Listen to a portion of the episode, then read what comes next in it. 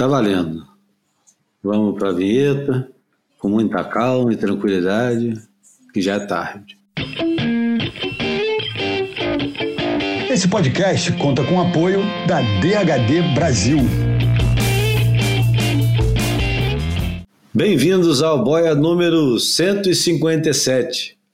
Eu sou o Júlio Adler e na companhia dos meus camaradas de sempre, Bruno Bocaiúva e João Valente, um em cada lado agora do, do planeta. Eu aqui em Israel, vejam vocês, de frente para o Mediterrâneo, mas já é noite, então não dá para ver, mas foi um belo pôr do sol. Bruno Bocaiúva do Rio de Janeiro, viva Bruno! Salve, Júlio, João, amigos, amigas. É, um dia meio, meio chuvoso, meio, meio cinzento aqui no Rio, com sol entre nuvens e clima agradável. E o, e o João Valente lá em Lisboa, você vê aqui que tem um belo triângulo, né? É verdade. Um triângulo que sai do hemisfério sul, é, vai até, porra, eu nem sei. Eu, eu sei que os ingleses inventaram esse negócio aí de Greenwich, e aí eu fico perdido, né? latitudes e longitudes. Mas dá para fazer um triângulo, não dá, João? Você está em Lisboa. Dá, dá para fazer um triângulo assim. Um... A, a ponta é aqui embaixo, né? Comigo é, e vocês dois estão em cima, né? Exatamente. Agora, agora, como é que chama esse triângulo? É o momento Belize é. do dia. Como é que chama esse triângulo? Belize? é o momento aí, Belize do dia. Sei que ele é bem pontiagudo, meu irmão. e, e, né, e os dois vértices estão aí para cima, né? Então, equilátero. É, tá, tá, de cabeça para baixo, pelo menos assim, né, em teoria. Pois é, aqui fritando Lisboa, fritando. Depois de uma semana, hoje deu um alívio, tá mais.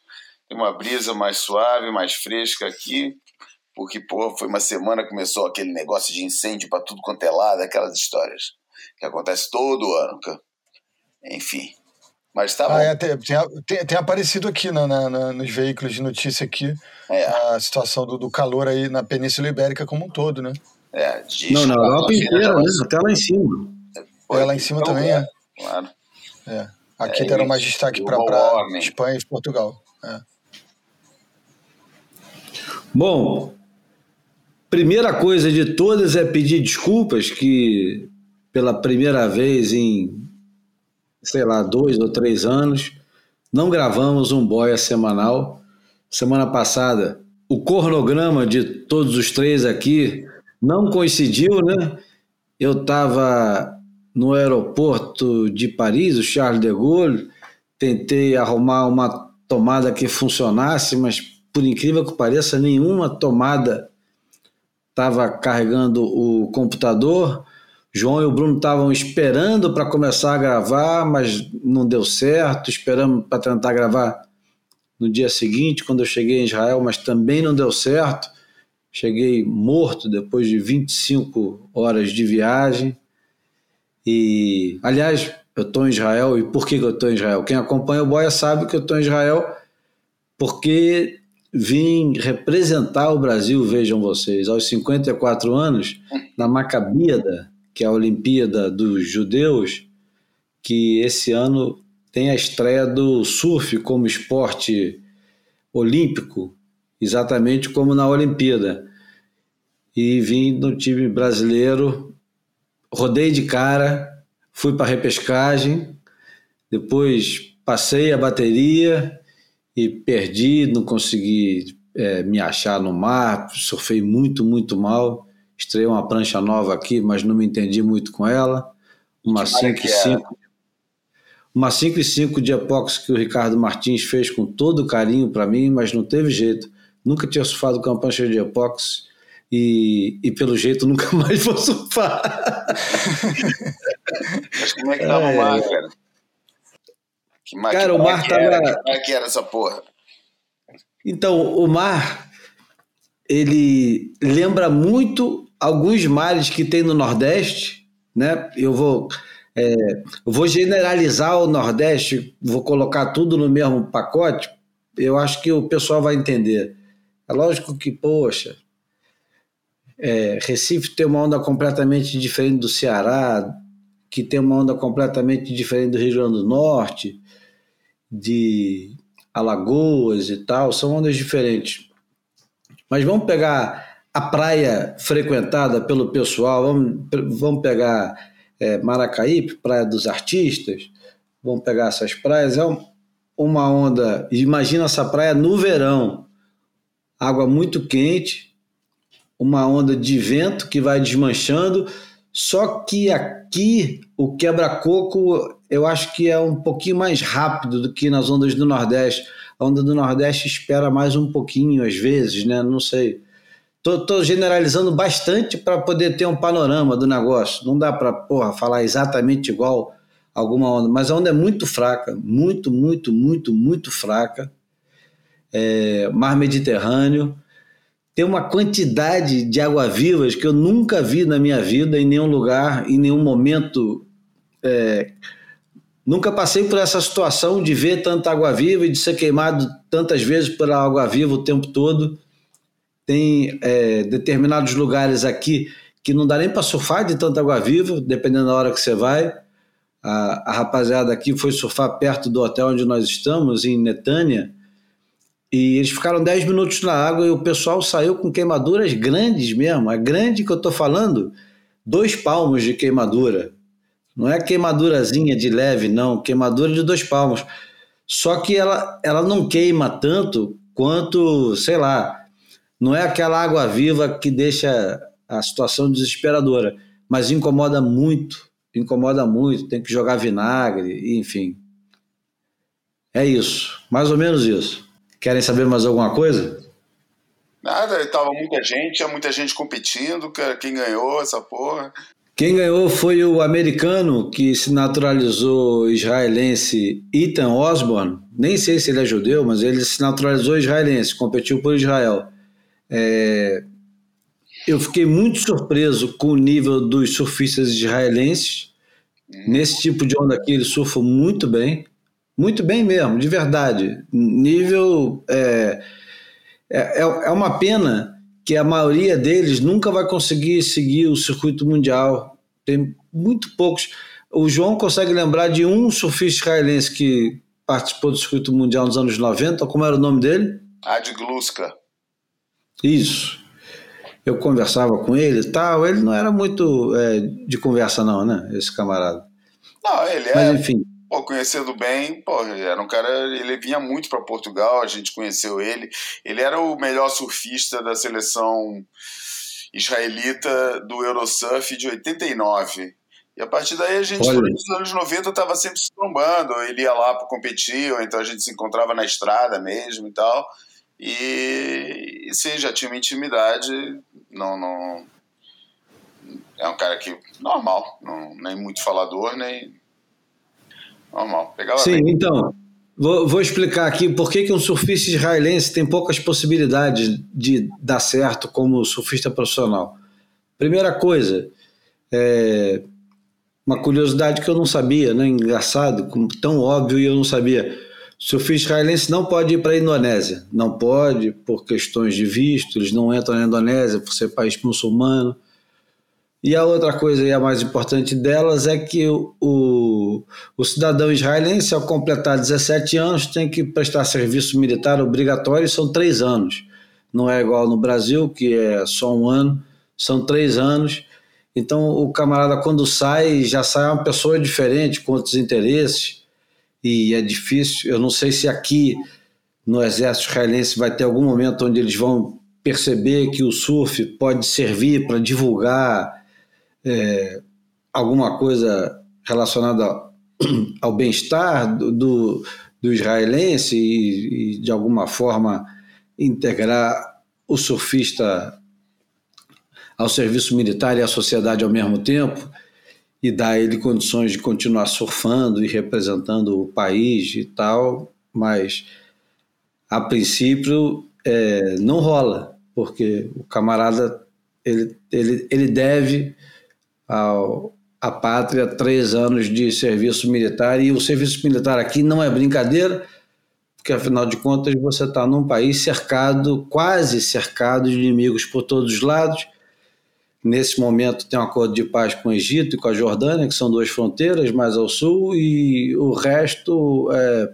o pau come. Ah, bom, desde que começou o Estado de Israel, o pau come e vai continuar comendo enquanto não tiver um Estado palestino. E foi então, e a experiência do cacete, né? Porra, vestir a lycra de competição de novo logo em Israel, of all places. É, foi, foi. Você falava que antes vestia, vestia a lycra era. despertava o pior que tinha em você. Ah, dessa vez não, dessa vez completamente diferente, porque. Primeiro, porque é, nós chegamos e já tinha que competir logo de cara, porque a previsão era ruim de onda, então antes de, de ter a cerimônia de abertura, a gente já tinha perdido, foi chato pra cacete. A equipe inteira do Brasil, a, o melhor representante do Brasil foi uma menina, foi a Sofia Katzender, lá de Marizias, que tem 17 anos. Ela foi até as quartas de final, perdeu é, Perdeu na bateria de três. Depois, semifinal foi bateria mulher a mulher. O campeonato teve o formato tradicional da ISA e terminava semifinal e final, homem a homem para os homens, mulher a mulher para as mulheres. É, no feminino ganhou a, a menina israelense que representou Israel no, na Olimpíada. Como é que é o nome dela agora? Não lembro. É, surfa bem. É, é... Tem um conhecido compete aqui no, no WQS regional. Aqui. Agora não. Vai, daqui a pouco já chega. Surfa bem, uma menina é, Goofy. Aliás, as duas que foram para a final surfavam muito bem. E dos homens, eu, eu não vou lembrar agora do nome dos caras, cara, porque eu confundia tudo, porque cada hora era um nome diferente. E não eram nomes fáceis de lembrar, mas enfim, os caras falavam bem. Depois eu prometo que boto lá no, no boiapodcast.com a, a conta de alguns deles para vocês seguirem no Instagram, se, se quiserem ou não. Bom, vamos começar já com a música.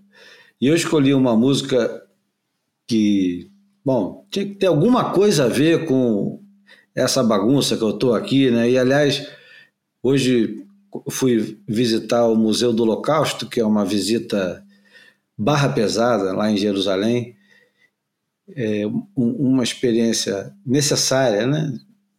E, e quando a, a nossa guia foi definir Israel, a, a, a palavra que ela escolheu para definir era barulho, bagunça, enfim. Então, para continuar nessa bagunça, eu escolhi uma música para começar hoje que é do Terry Gibbs, que é um camarada que tocava jazz e fez um disco só com melodias judaicas. São clássicos da música Yiddish. Não sei se alguém já ouviu falar em Yiddish, mas quando fala em música judaica, hebraica e tal, tem o Yiddish. O Yiddish é uma coisa muito do, do norte da Europa, não é uma coisa aqui de Israel. Aliás, aqui em Israel conhece pouco o Yiddish, porque aqui se fala hebraico, é outro idioma. O Yiddish não, é uma mistura de um alemão e, enfim, meu, meus avós falavam Yiddish e eu acostumei a ouvir Yiddish e ouvir músicas e, e Yiddish. Eu escolhi uma música hoje do Terry Gibbs tocando um clássico de Yiddish que meu pai adorava cantar. Eu vou começar hoje com. Não sei nem se eu consigo fazer a, a a pronúncia correta, a pronúncia, aliás, tem que ser bem ao jeito carioca, né? com as, as consoantes abertas. Beimir Bicho do Chão, que é um, um clássico da música Yiddish com Terry Gibbs. Esse, esse disco foi gravado nos anos 60. E depois a gente continua a falar um pouco mais sobre isso. Vamos lá.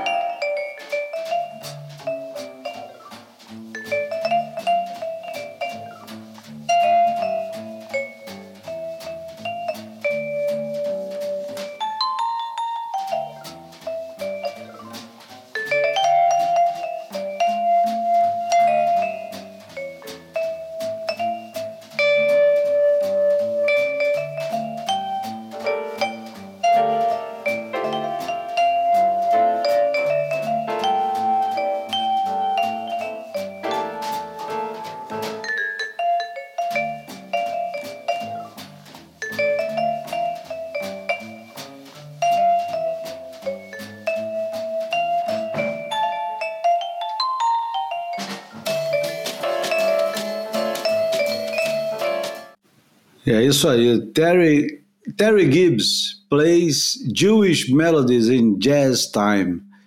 É, quem foi que falou, João? Eu acho ótimo é, referenciar isso, que o, o Bad Religion e a maior parte do punk melódico que tem na Califórnia, nada mais, nada menos, nada mais é do que música judaica acelerada. Quem foi que falou isso?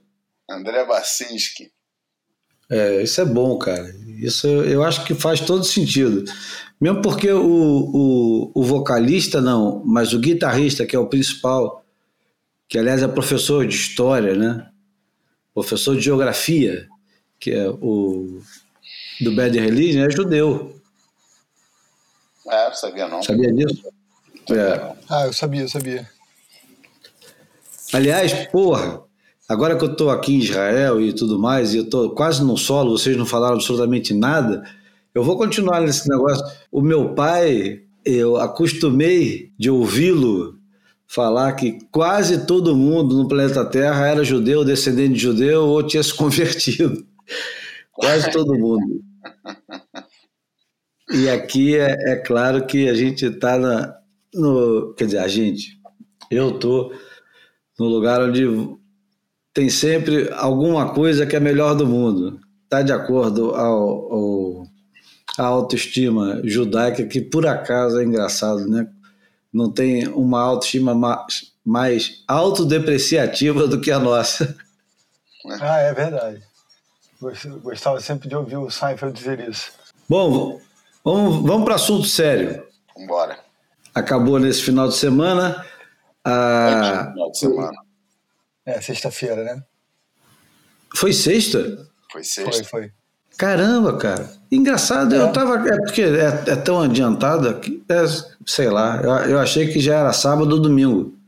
Não. Bom, acabou sexta-feira. É verdade, porque a gente foi assistir o campeonato, as finais, a gente já tinha perdido, a gente foi assistir o campeonato e eu fiquei assistindo no telefone o Jeffers Bay. É verdade, sexta-feira. Caramba, parece que já passou um ano e meio. Bom, aconteceu o, o campeonato do ano, né? Foi o campeonato do ano. Ah, pô, e... já tá esquecendo pipeline, cara? Não, eu, eu acho que. É, o pipeline, o Kelly Slater ganhou, né? Tem aquele molho especial pô. do Slater ganhando e, e tal. Foi o melhor aquele... pipeline da história, se isso não é suficiente para botar pipeline na memória do ano como candidato sério a disputar com qualquer é, coisa é, cara, que o título eu de confesso que eu fiz exatamente o mesmo exercício. Eu cravei na minha cabeça que J-Bay foi o melhor e me veio a cabeça pipeline. Eu falei, calma aí. Então, assim, é, eu acho que a gente porra, sabe. Senão é. é botar pipeline e toda aquela mística que a gente fala pra onda porra, para trás das costas, né? Porque foi a primeira etapa do ano, não teve nenhum drama de, de, de enredo de campeonato e tal, né? e só teve a, o, o, grande negócio é o Kelly Slater. Porra, para mim, tanto um quanto o outro é mais que suficiente para botar isso como campeonato do ano.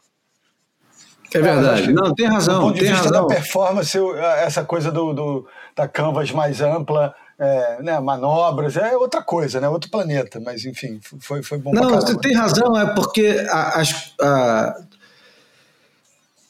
as coisas hoje em dia são tão imediatas, né, e a gente estava há tanto tempo sem ver uma onda decente no circuito mundial, há tanto tempo sem ver uma onda que você parava, olhava e falava assim, caramba, isso é que é surf, né? Já tinha muito tempo. Aliás, não teve esse momento esse ano, exceto com o Pipeline. Só que o Pipeline é uma onda brutal e de muito pouco tempo, né? Você tem aqueles 10, 15 segundos de glória e é intenso e é, é bruto, né? É violento. Mas Jeffries não, Jeffries é uma coisa mais contemplativa, né? Você tem muito tempo para olhar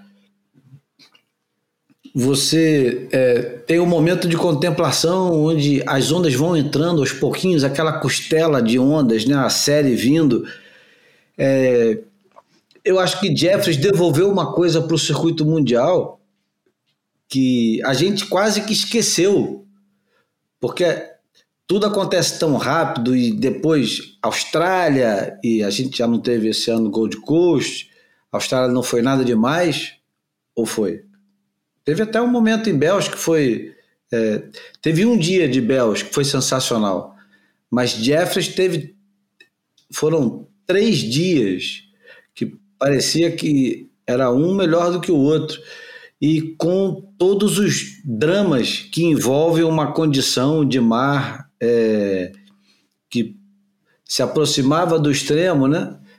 A gente também fica mal acostumado achando que esses caras todos, como eles estão tão habituados a, a enfrentar condições extremas, a gente esquece que uma onda de dois metros ou um pouco mais de dois metros é, causa o estrago que causou nesse campeonato. Tivemos é,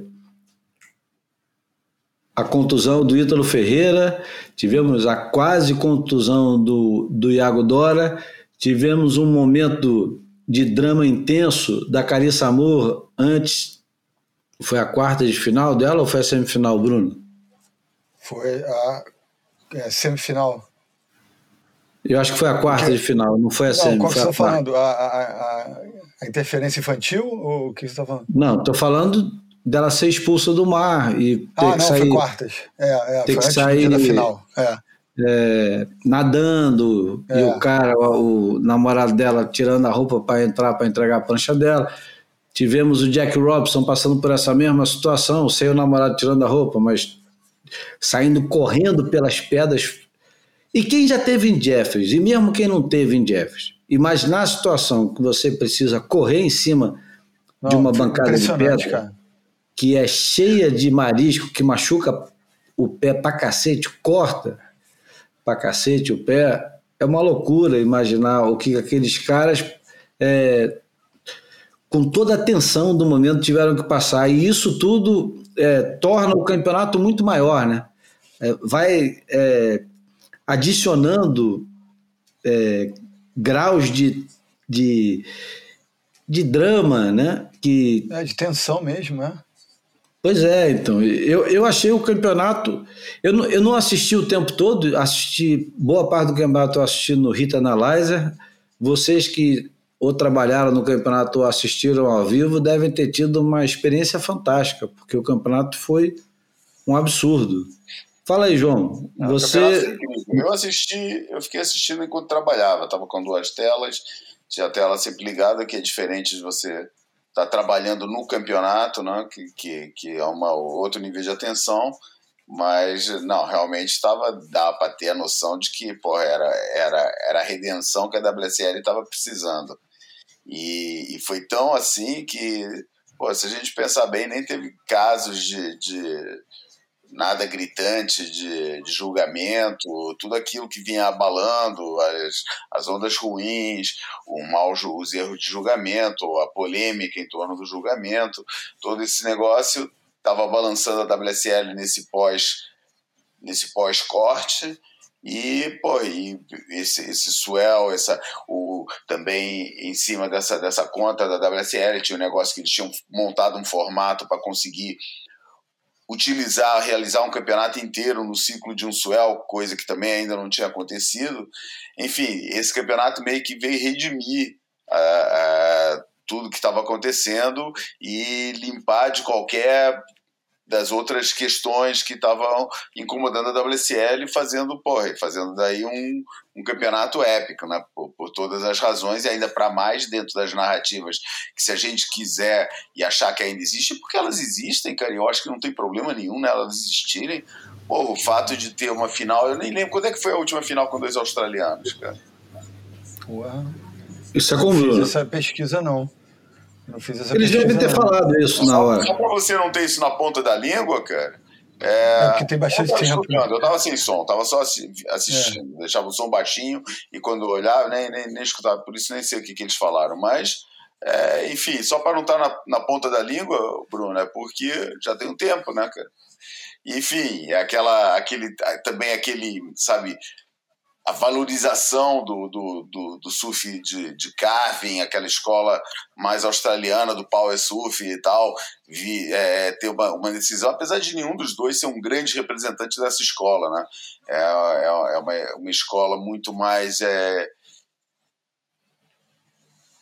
estilística no caso do Ethan Ewing e, e técnica no caso do Jack Robinson é, do que aquele power surf brutal que a gente que, que é o que fez na verdade o, o a, a, fama do surf australiano. Nenhum deles tem nada a ver com Richard Krem nenhum deles tem nada a ver com Gary Elkerton com, com ninguém dessa escola aí. Tá muito mais para um Terry Fitzgerald lá atrás do que para qualquer um desses caras qualquer desses caras aí. Pouco de mais para Rabbit por exemplo do que para até para Tom Carroll que é, que é goofy mas pronto conta para conta também na história enfim, é, foi um campeonato, cara, que eu acho que veio contar, vai, foi, foi, foi bom em vários níveis para a WSL. E você, Bruno? Ah, cara, eu sou, porra, é, me transformei, né, num, num, num, fã confesso, nem era não. Eu acho que eu, eu potencializei essa admiração por, por Jeffries quando eu, quando eu conheci, quando eu visitei, quando eu vi um campeonato em loco. Porra, eu, a onda é, é fabulosa, né, cara? O ângulo, a, a, amplitude, é isso que você falou, né? Embora não seja uma onda de grande que, que a gente coloque no hall das ondas de consequência, ela, ela tem risco, ela tem volume, ela tem peso, ela tem força. Porra, e ela, e ela tem esse campo aberto para tanta coisa, né, cara? Foi tão legal ver todo mundo colocando suas armas nesse, nesse ambiente que, que, que que possibilita, né? Assim, o cara pode até errar e depois conduzir uma, uma, uma, grande linha, fazer uma grande onda, e quando não erra, melhor ainda, né? Então, pô, curti demais tudo, tudo que aconteceu e é, comemoro muito esse retorno é, do, do Iago à cena em tempo recorde e, e, do jeito que ele surfa, do jeito que ele trata a onda, né, cara? Assim, eu, eu, essa pesquisa eu fiz, né? Eu sabia, mas reconfirmei. A gente tem essa o, o Ock como um vitorioso na primeira edição do evento em 84 e, e tem o Gabriel em 2019, né? Assim, são 38 anos de diferença entre a, a primeira, primeira vitória do Goofy e a segunda vitória de um Goofy é, na, na, batalha masculina, né? E, e, ver como, como o Iago se comportou e como ele está se colocando assim com a olhos vistos como essa quarta força do Brasil, né? Acho que a gente ao longo do, da história no Tour quem, quem acompanha de perto, quem, quem dá valor, quem é, é, curte mesmo e se dedica minimamente ao circuito, é, sempre vê esses caras, né, a, a fila do, dos campeões mundiais, aquela galera que é já encarada como material humano de, de conquistar um título mundial, e acontece isso antes na, nas vitórias de etapas, né, cara? O, o, se a gente for olhar para o Tour da Elite, entre os homens, o, o Iago é esse cara que está na fila da primeira vitória e na fila de, de se colocar nesse grupo, se, se não de, já do campeão mundial agora, mas como potencial para agora que existe esse formato do top 5, né? Então, pô, gostei demais. E, e, e ver também esse, essa execução tão, tão polida e tão precisa do Ethan premiado, eu acho que ainda falta tempero, falta pimenta, mas só o que ele coloca ali é, deve ser muito valorizado, né, cara? Quando a gente vê, quando as pessoas, por mais que seja forçado, é, minimamente forçado, que nem acho que é muito forçado, não, é, a gente comparar um, um, sujeito tão jovem com, com o Andy Irons, com o Mick Fanning, é porque o cara tem atributos muito poderosos, né? Então, acho que tem vários motivos para ver Jeffries com, com, com encanto, com, com admiração, né? E aí fico me lembrando, né? Porra, eu olho para a caneca que eu tomo café da manhã que tem lá o desenhozinho da onda e lembro da comida, lembro do cheiro, lembro, porra, lembro de ver aquela onda de perto e tentar entender aquele ângulo louco tão, tão mágico, né? Então acho que é isso. Acho que Jeffries é, engrandece muito o circuito e, e, e, e, compactando essa experiência, como acho que o, o, o, João que falou, né? Poder contemplar esse formato mais enxuto da segunda metade do ano e encaixar um swell, acho que mobiliza todo mundo a, a ter essa sequência, né? Três dias de pá, três porradas e, e aí termina, você fica até meio meio zonzo, né? Para tentando lembrar dos melhores momentos, fica tudo meio embaralhado na cabeça, mas o resultado é muito positivo.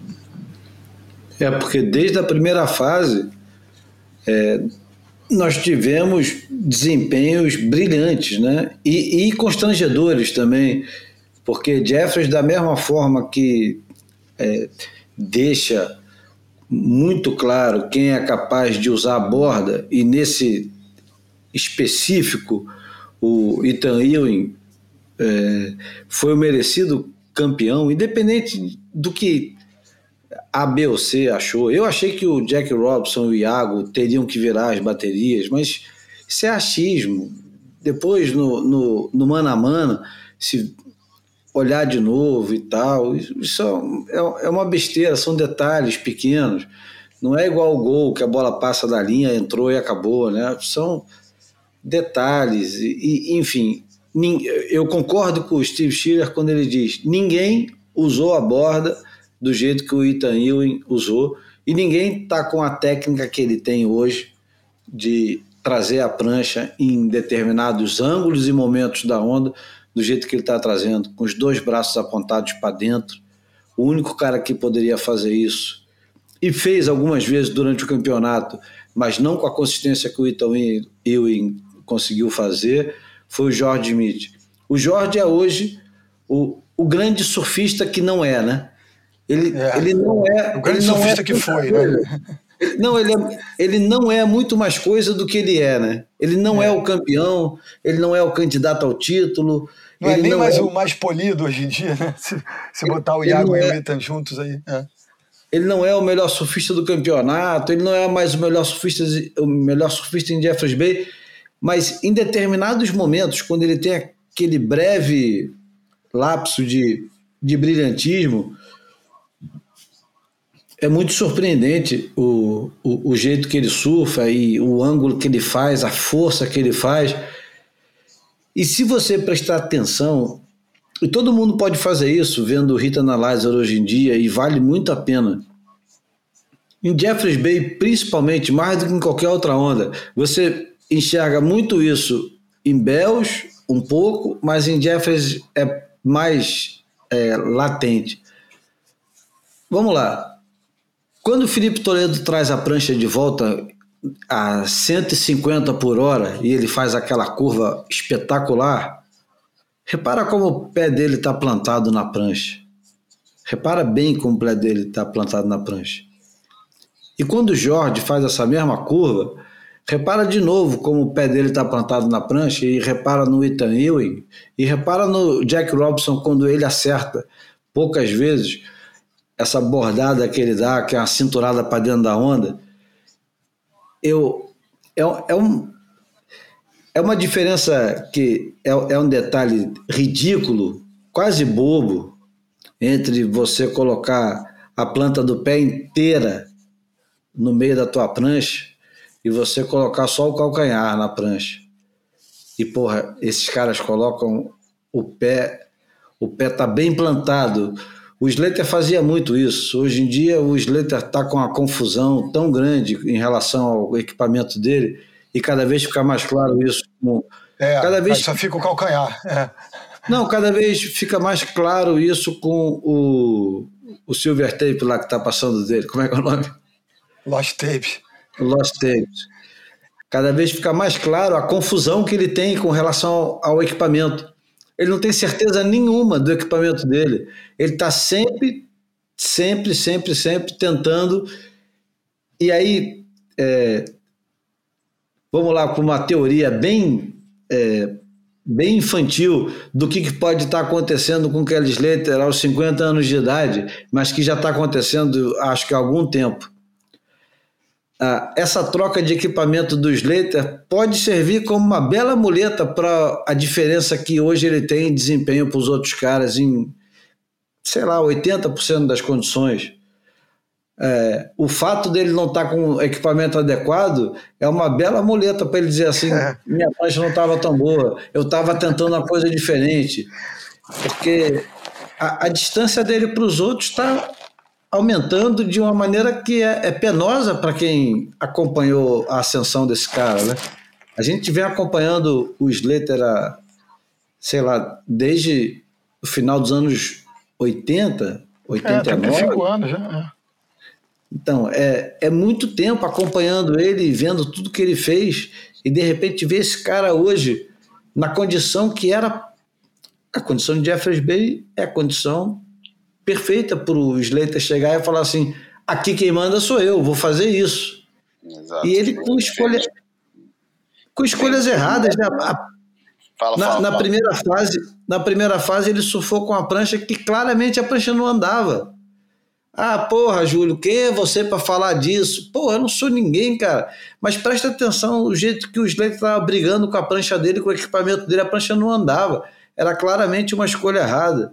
Depois ele melhora um pouco durante o campeonato, mas eu acho que está claro que o Slater está com um, um problema grande de equipamento. Né? É diferente quando ele pega um tubo, ele bota no aquilo ali é pura técnica, né? Ele bota no tubo e sai do tubo e está resolvido o assunto. Agora, quando tem que usar a borda inteira e ficar é, fazendo uma onda de quatro, cinco manobras, ele não consegue. Não consegue. Nenhuma onda que ele pegou, nenhuma onda que ele pegou esse ano, ele conseguiu surfar bem do início ao fim toda onda ele dá uma calangada. E não é por causa da idade dele, não é por causa de dor nas costas, dor no quadril, dor no ombro, é por causa da escolha do equipamento.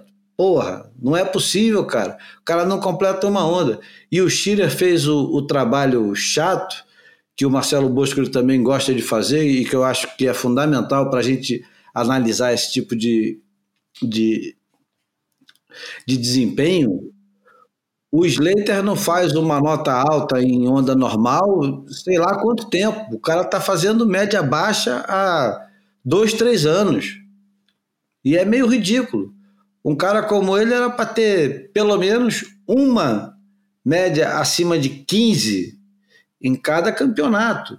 Né? E o cara está fazendo uma média acima de 15 em cada temporada, quando não é tubo, né?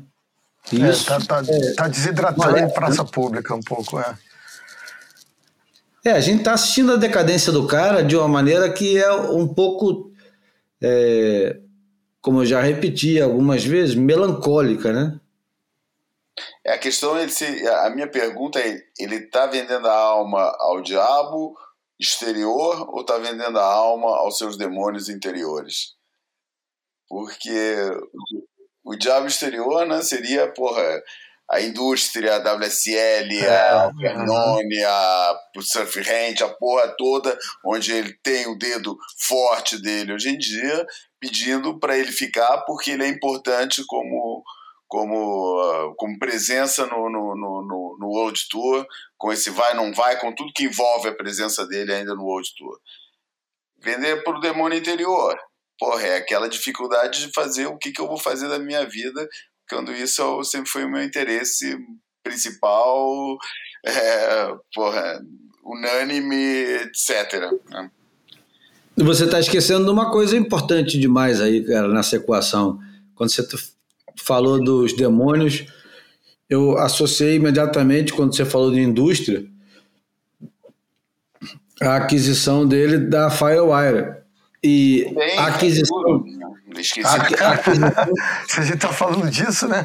Não, Do excesso é, de opções eu acho, das más escolhas, né? Eu, eu, eu, acho que no momento que o Slater deixou a China Warrants de lado, ele, ele começou a perder um pouco como, é, como desempenho. Naquele momento ele começou a perder um pouco como desempenho, porque é, ele precisava validar a escolha dele da Firewire, que, que, que o, o tipo de equipamento. Aliás, a, a, o formato do negócio todo da Firewire é bom, né? Porque é, é, mais ecológico, a prancha supostamente duraria mais, é um pouco mais cara, mas ela dura mais. Mas, porra, cara, eu acho que é tão claro que o negócio não dá certo que você não tem um único surfista no circuito mundial surfando com esse tipo de prancha por, é, por é, espontaneamente. Não tem um único, nunca teve. A única forma de você botar um cara para usar uma Firewire é pagando bem a ele. Foi assim com o Michel Bourret e foi assim com o Tess Burrow. E é assim com o Kelly Slater porque ele é dono da porra da marca. Porque ninguém quer surfar com aquela merda porque a prancha não funciona para a performance do jeito que os caras querem. É ótima para o João Valente ter no final de semana surfar lá na Rifana. É boa para o Bruno Bocaiúva surfar no meio da barra. É boa para o Júlio surfar em qualquer lugar que ele queira. Mas, Menos na praia do campeonato, né? mas em alto nível, em alto nível que esses caras querem, a prancha é uma merda. Porque se fosse boa, tava todo mundo usando. Porra, tem dúvida disso? Estou falando besteira? Não, não. Porra, não precisa nem perder muito tempo com isso, não. Basta observar ele. Só... É. Basta observar, ele não surfa com segurança, cara. Não é. adianta, cara. Teve a chance, cara. Teve todas as chances. Não, não, não foi por falta de onda, não foi por. É, é, sabe? E eu acho que tudo, sabe, né? Qualquer competidor sabe, né, cara? O, o que que. É, como é que fala? O que, que afeta, né? Nível de segurança, equipamento, é, é tudo, né? a gente está acompanhando agora no Lost Tapes você vê o Slater olhando as ondas dele e falando assim: essa aqui está funcionando, gostei do jeito que essa aqui foi, vou usar essa amanhã. O cara não tem uma prancha de confiança de verdade. Porra, cara, imagina você no circuito sem ter uma prancha que você confia, tá sempre experimentando alguma merda para ver se vai ter alguma surpresa, alguma coisa diferente naquele tipo de onda. Porra, eu acho meio foda. Eu acho que no, no, no meio, o que eu dá, não sei se dá para acrescentar, mas fiquei pensando aqui agora era, é que eu acho que ele se vê obrigado sempre a estar tá no, no, no limiar da, da revolução, né? É, essa coisa de, né, do, do, do New School Revolution, das pranchas estreitas que ele capitaneou, e aí aquele Pipe Master que eu acho que é emblemático de 2008, que ele vence com o Chris Ward surfando com a, com a 5.7, com a 5.9, sei lá é, eu acho que ele, ele se vê sempre obrigado a, a, a, trazer algo de novo, a ser o, o, o líder de uma, da próxima revolução. Acho que tem um, a, a egocentria dele também está é, é, tá presente nessas escolhas e, e faz é, é, ele ficar ainda mais confuso em relação a, a essas escolhas. Acho que tem um pouco é, disso. Eu acho que pô, ele, ele pode até ficar confuso, mas para quem está assistindo Cada vez eu tenho mais certeza. A mesma coisa aquelas panchas do, do Craig Anderson, Hipno, Ipto, sei, Ipto, ah, é. sei lá das coisas. Aquela merda. Ah, aquela pancha do caralho. É o cacete, porra. Ninguém consegue se falar aquela merda. É o Craig Anderson vendendo prancha. Não, é o Craig Anderson vendendo prancha e ninguém mais no mundo inteiro. É o Creed McTaggart vendendo umas pranchinhas, mas primeira oportunidade que o cara tem de usar outro modelo, o cara usa. Porque aquilo é. ali só serve para botar em loja, cara. Eu acho que o Júlio ouviu um pedacinho da entrevista que eu fiz com o Xanadu lá no, no, no, com a galera do Prancha Nova, lá do Daniel de, de Curitiba, que ah, não enfim, eu nem achei tão, tão, tão importante assim, não, mas tem uma hora que ele dá um recado que é, é direto para os compradores das criptocriptos, né? Vocês estão sendo ludibriados pelo marketing. Era direto para esse tipo de comprador de prancha de boutique, né? É. É, é o mesmo modelo né, do, de negócio. Né? É, o modelo... total. Enfim, vamos continuar em Jeffreys Bay. Eu queria que o Bruno me dissesse é, três ondas de Jeffreys Bay que você destaca. Porra, três ondas, né? É... Ah, vamos lá. E você não estava preparado para isso, porque a gente não combinou não, não, mas tudo bem, eu fiquei pensando assim, eu recebi mais de uma mensagem no, de, direta no, no Instagram, é, e, e, um cara foi bem objetivo, assim, perguntando, cara, vem cá, pô, não, não foi meio roubado o, o Iago contra o, o, Ethan Ewing? Pô, o Iago não poderia ter vencido? Aí, para simplificar a explicação, é, eu fui, eu fui direto ao ponto nas duas melhores ondas dele, né? É, aquele, o 8 8, é um 8,70 e um 8,40, se não me engano. Ele surfa primeiro um 8,40, né? 8,40 ele, ele dá uma série daquelas sapatadas muito bem temperadas, muito bem anguladas, e, e, chega lá para frente, ele executa um aéreo de back é, com, com, segurando as duas mãos na borda, né? Double grab, uma mão para cada lado, e ele acaba caindo. E, e no 870 ele executa um aéreo reverse, cara, numa seção da onda bem estranha, super difícil, é, pouco provável, é, raramente usada como para decolagem naquela, naquele momento, e ele executa um reverse é, na base, que ele completa bem, mas fica tão empolgado com a execução da, da manobra que ele dá um, um claim demorado e perde um naco da onda ali, que ele, onde ele poderia ter feito mais uma manobra e ter levado, tirado aquela onda do campo do 8 alto e levado aquela onda para o lugar ali do 9 baixo, né? Então, assim. Também eu, achei isso. Também achei isso. carinho tivesse... dessas duas ondas. E, e, como é bonito o cara assim, ele ficou tão feliz de executar aquele aéreo, e, e, é tão difícil fazer aquilo, cara, que ele não é uh, essa, essa máquina de, de moer bateria, ele ainda é esse, esse menino virtuoso que nos encanta, mas que ainda tem uh, talvez algumas lacunas a, a preencher, né, dessa, da, da, dita competitividade, da tática de baterias. Então eu, eu, eu lembro com, com carinho dessas duas ondas, e, e também, vou ser meio óbvio, né? Vou lembrar de uma do, do Ethan Ewing, que, que ele faz uh, variações do mesmo tema e que a gente tem que observar, é melhor é até analisar isso com câmera lenta, né?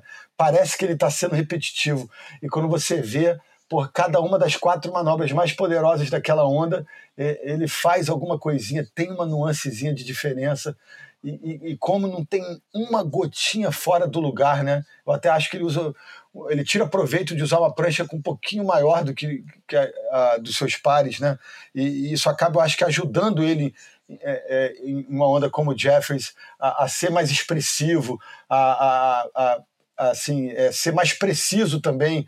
A, prancha, eu acho que está tá, tá mais encaixada diante daquela muralha de possibilidades ali, né? Então, eu, eu, eu, é lugar comum, mas eu eu fiquei encantado com o surf desses dois caras ao longo de todo o campeonato e, e, e só fica me ecoando na cabeça praticamente é, ondas deles dois e com algumas. Mas você botou duas ondas do Iago e uma onda do Tenil, é isso mesmo? É, botei, porque puta que pariu, eu, eu gosto muito, cara. Eu sou, eu vejo a vida sob o ponto de vista goofy e ver um cara, porra, um goofy fazer aquilo que o Iago faz, é, para mim é muito especial. E você, João? A mesma coisa. Três ondas. Porra, aquela, aquela onda. Mesma do, coisa? Aquele 9,5 do. A gente fez uma enquete aqui no grupo que tem, que é o Surfistas Todos, a geração. Primeira geração de competidor séria em Portugal, que foi a geração de final dos anos 80 até aí, que fez todos o circuito europeu, anos 90, estabeleceu o circuito nacional, essa coisa toda, essa galera toda, que é uma galera grande ainda, porra, porque vai desde é, os caras da. os Leotes e o João Antunes da primeira geração desses competidores, Rodrigo Heredia, etc., até é, Rubem Gonzalez, Thiago Pires, é, tem muita gente aí pelo, pelo meio também.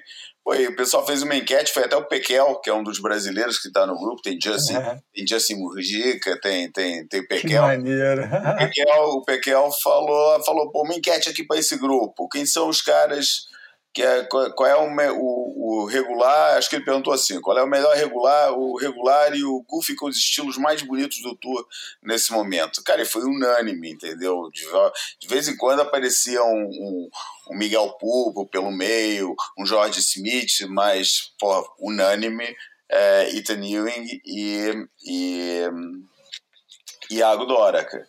E a onda que eu tenho na memória para mim é do Iago, é do Iago, o 9,5 acho que foi 9,5 na bateria contra, contra o Felipe Toledo. Porra, porque o cara depois de destruir com uma brutalidade, porra, para lá de todos os limites na, na, naquela orelha daquela onda de Jeffries Bay com, porra, com seis, seis pés servido para oito, cara, na hora que ele estava batendo, cara, é, invertendo tudo. E, pô, e sai de três batidas dessas, cara, e, se, e, e, aquela sessão encaixa e ele é obrigado a corrigir a trajetória e improvisar. Nossa, é. Aquela jogada de braço dele antes de botar para de dentro é braço, é muito linda. Depois, porra, ele é. entrou, é. ele poderia, porra, talvez se fosse genialmente é, aguentar a sessão toda dentro do tubo, mas não, ele obrigado a jogar e encaixar de novo, cara. E daí já encaixa em Pig Dog e faz aquela secção toda por dentro. Cara, aquilo foi um negócio maravilhoso de, de, de, improviso e sem perder a compostura em momento nenhum. Em momento nenhum ficou esquisito. E, e é claro que ele teve que improvisar. Ele não estava esperando aquela sessão do a, a primeira sessão é, é, depois da, da, da, terceira batida. Cara, foi, cara, foi um negócio porra, de, de uma mestria, cara, e de uma de uma de um uma noção de compostura incrível. Cara, e o Ethan Ewing, cara? Cara, o Ethan Ewing nesse momento, cara, eu acho que ele já, para mim, ele já passou nessa, nesse, nesse negócio da dança, da, da, da transferência de peso de tronco para perna, as chicotadas nas, na, na, nas curvas, né? sabe, daquele elemento mais de, daquela chicotada extra que dá na curva né? antes de puxar a prancha de volta. Para mim, ele já superou o cara que eu achava que era o cara que ele estava se aproximando, que era o da memória recente, que era Joel Parkinson. Eu acho que ele ele não, nesse momento, não cai naquele perigo que o Joel Parkinson caía, e de repente, comparando um com o outro, até agora pode até explicar um pouco que o Joe Parkinson durante muito tempo tinha os seus fãs mais declarados falavam que ele tinha o problema, tinha o estigma de parecer, fazer o difícil parecer muito fácil. O que era verdade.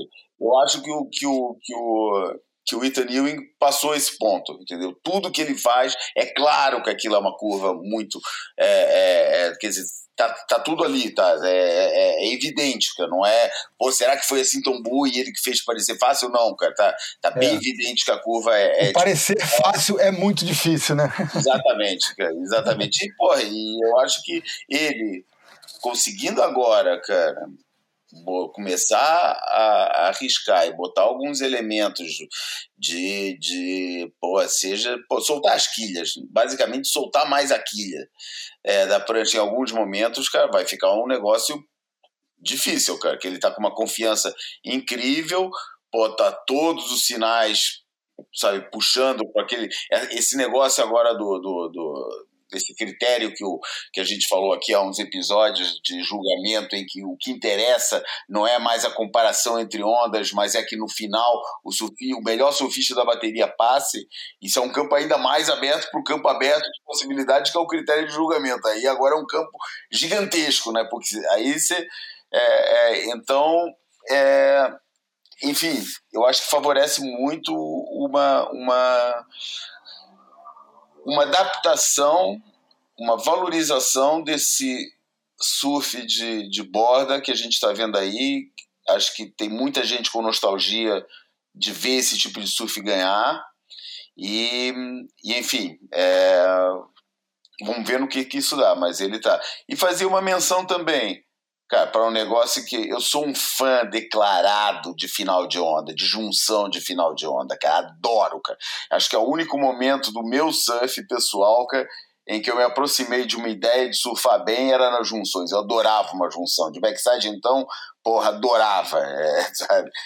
E, e nesse sentido, cara, eu não. Cara, não posso deixar de citar as finalizações de onda do, do Ítalo, cara foi um negócio absurdo, cara. Ele estava atacando aquela junção final como mais ninguém, cara. Um negócio incrível. Acho que hum, talvez tenha sido o elemento mais mal julgado ao longo do campeonato, onde se teve algum, alguma uma falha, ou não é falha, não quero chamar de falha, mas alguma coisa com alguma interpretação do surf apresentado com a qual eu não concordei é, mais ou menos tranquilo foi essa, foi foi a, a valorização das manobras finais do Ítalo. Para mim. Fala aí, fala aí. Que é depois, no fim, do, do, do, a, última, a última vez que teve uma bateria de australiano na final do campeonato. Ah, boa, achei. boa. Importante isso. Não, já fala logo. Então, foi em 2018, teve duas.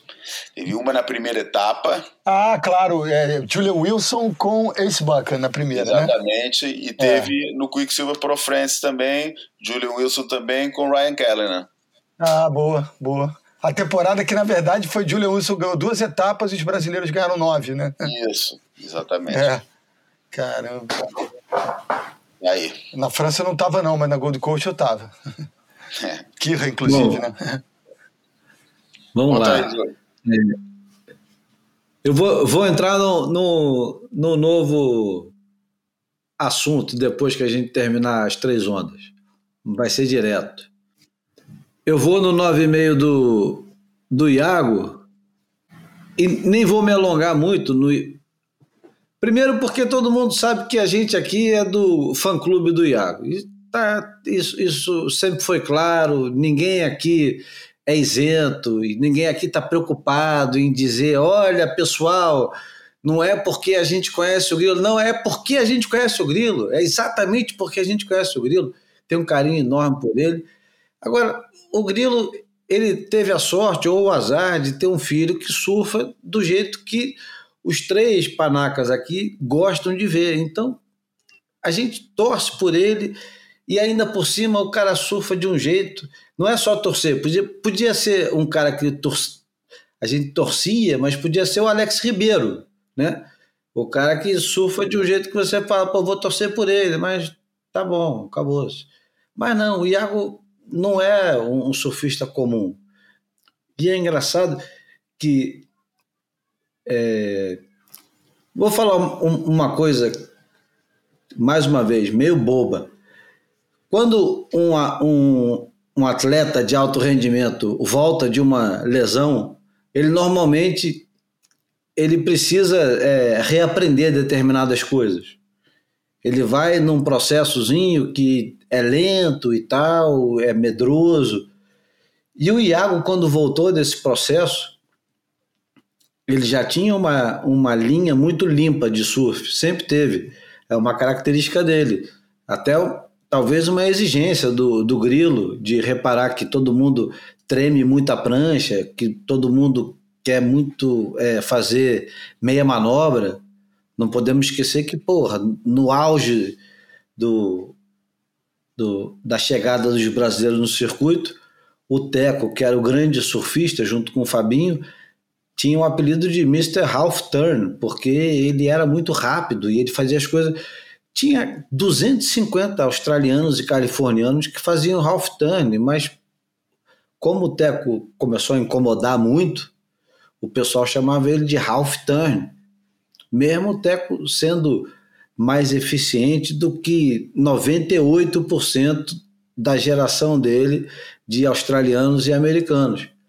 Mas o negócio é que o Iago hoje ele faz uma linha que nenhum outro cara consegue fazer. O único, único outro cara que consegue fazer hoje é o Ethan Ewing, que é um camarada que está na conversa hoje para ser campeão mundial que é o cara que é favorito, que é o cara isso e aquilo. Ou seja, a, a prateleira é alta, cara. A prateleira é, é muito alta. E eu vou mais além. Porque se você tirar o resultado do negócio, se você deixar só o surf pelo surf, o Iago, o Iago tá ali é, de igual para igual com os caras. Podia ter sido Iago e Jack Robinson, podia ter sido Iago e Itamil, e se eles não tivessem se encontrado na semifinal, podia ter sido Iago com qualquer outro cara. Porque é, não é só a eficiência do surf na competição, mas a estética do negócio, o jeito que você embala a prancha, o jeito que você quer surfar, né? a intenção que você quer surfar. Essa é a hora de você citar o Stu. Hã? Essa é a hora de citar o Stu, aquela frase que você marcou ali outro dia que você mandou pra gente no grupo. Qual foi a frase? Nem lembro.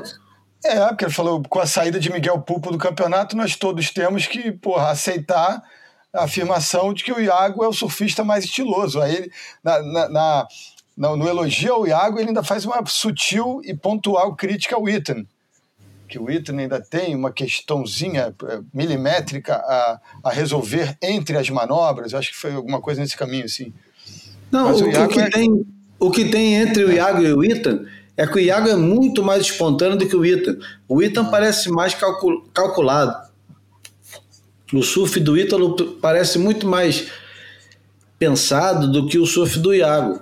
Enfim, o, o 9,5 do Iago, para mim, é uma das grandes ondas surfadas esse ano, não desse campeonato, mas desse ano inteiro. E aí, cara, é... tem uma onda do Ethan Ewing na semifinal contra o Iago, que eu achei que a nota foi alta, mas que foi surfada de um jeito absurdo, mas não foi a melhor onda do, do Ethan Ewing. A onda do Ethan Ewing que eu achei que foi assim é, é, possível que tenha sido a manobra do campeonato e, e, não sei dizer se foi a manobra do ano. Contra o Matthew McGillivray, ele acerta uma rasgada de frontside numa onda que não passa Já de. Sei qual é. Já sei qual foi. Ela não, passa, ela não chega a oito pontos. É. Isso mostra o quanto que o julgamento está perdido. Porque ele, ele dá uma rasgada, ele dá uma rasgada se você parar, e eu parei. Eu parei porque eu falei assim: não é possível que o cara fez isso, quero ver de novo. E aí parei. E aí olhei de novo, assim, quero ver agora na velocidade normal. Aquele bota e a mão para trás e faz uma extensão absurda? Olhei quatro, cinco vezes e a quantidade de água que tinha na manobra e a borda que ele estava usando, tudo que ele fez tecnicamente perfeito. Aquela manobra que ele é um, é um 793 contra o Matthew McGillivray, que surfou pra caralho no campeonato inteiro, que surfou pra caralho contra o Ethan Ewing e que tinha tudo para ganhar, tinha melhor onda da bateria, inclusive, que para mim não era a melhor onda da bateria. Para mim, o Ewing surfou mais do que ele é, em mais de uma onda.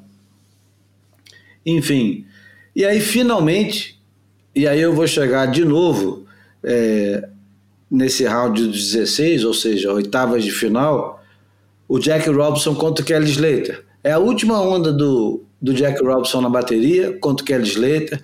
O Slater precisava de uma nota 6 e alguma coisa, ele pega no, ele pega a onda, surfa muito bem para o Kelly Slater, faz a nota, faz um claimzinho, né? ou seja, ele celebra a onda, como quem diz assim, consegui a nota, e aí na onda de trás vem o Jack Robinson e faz o 9.10.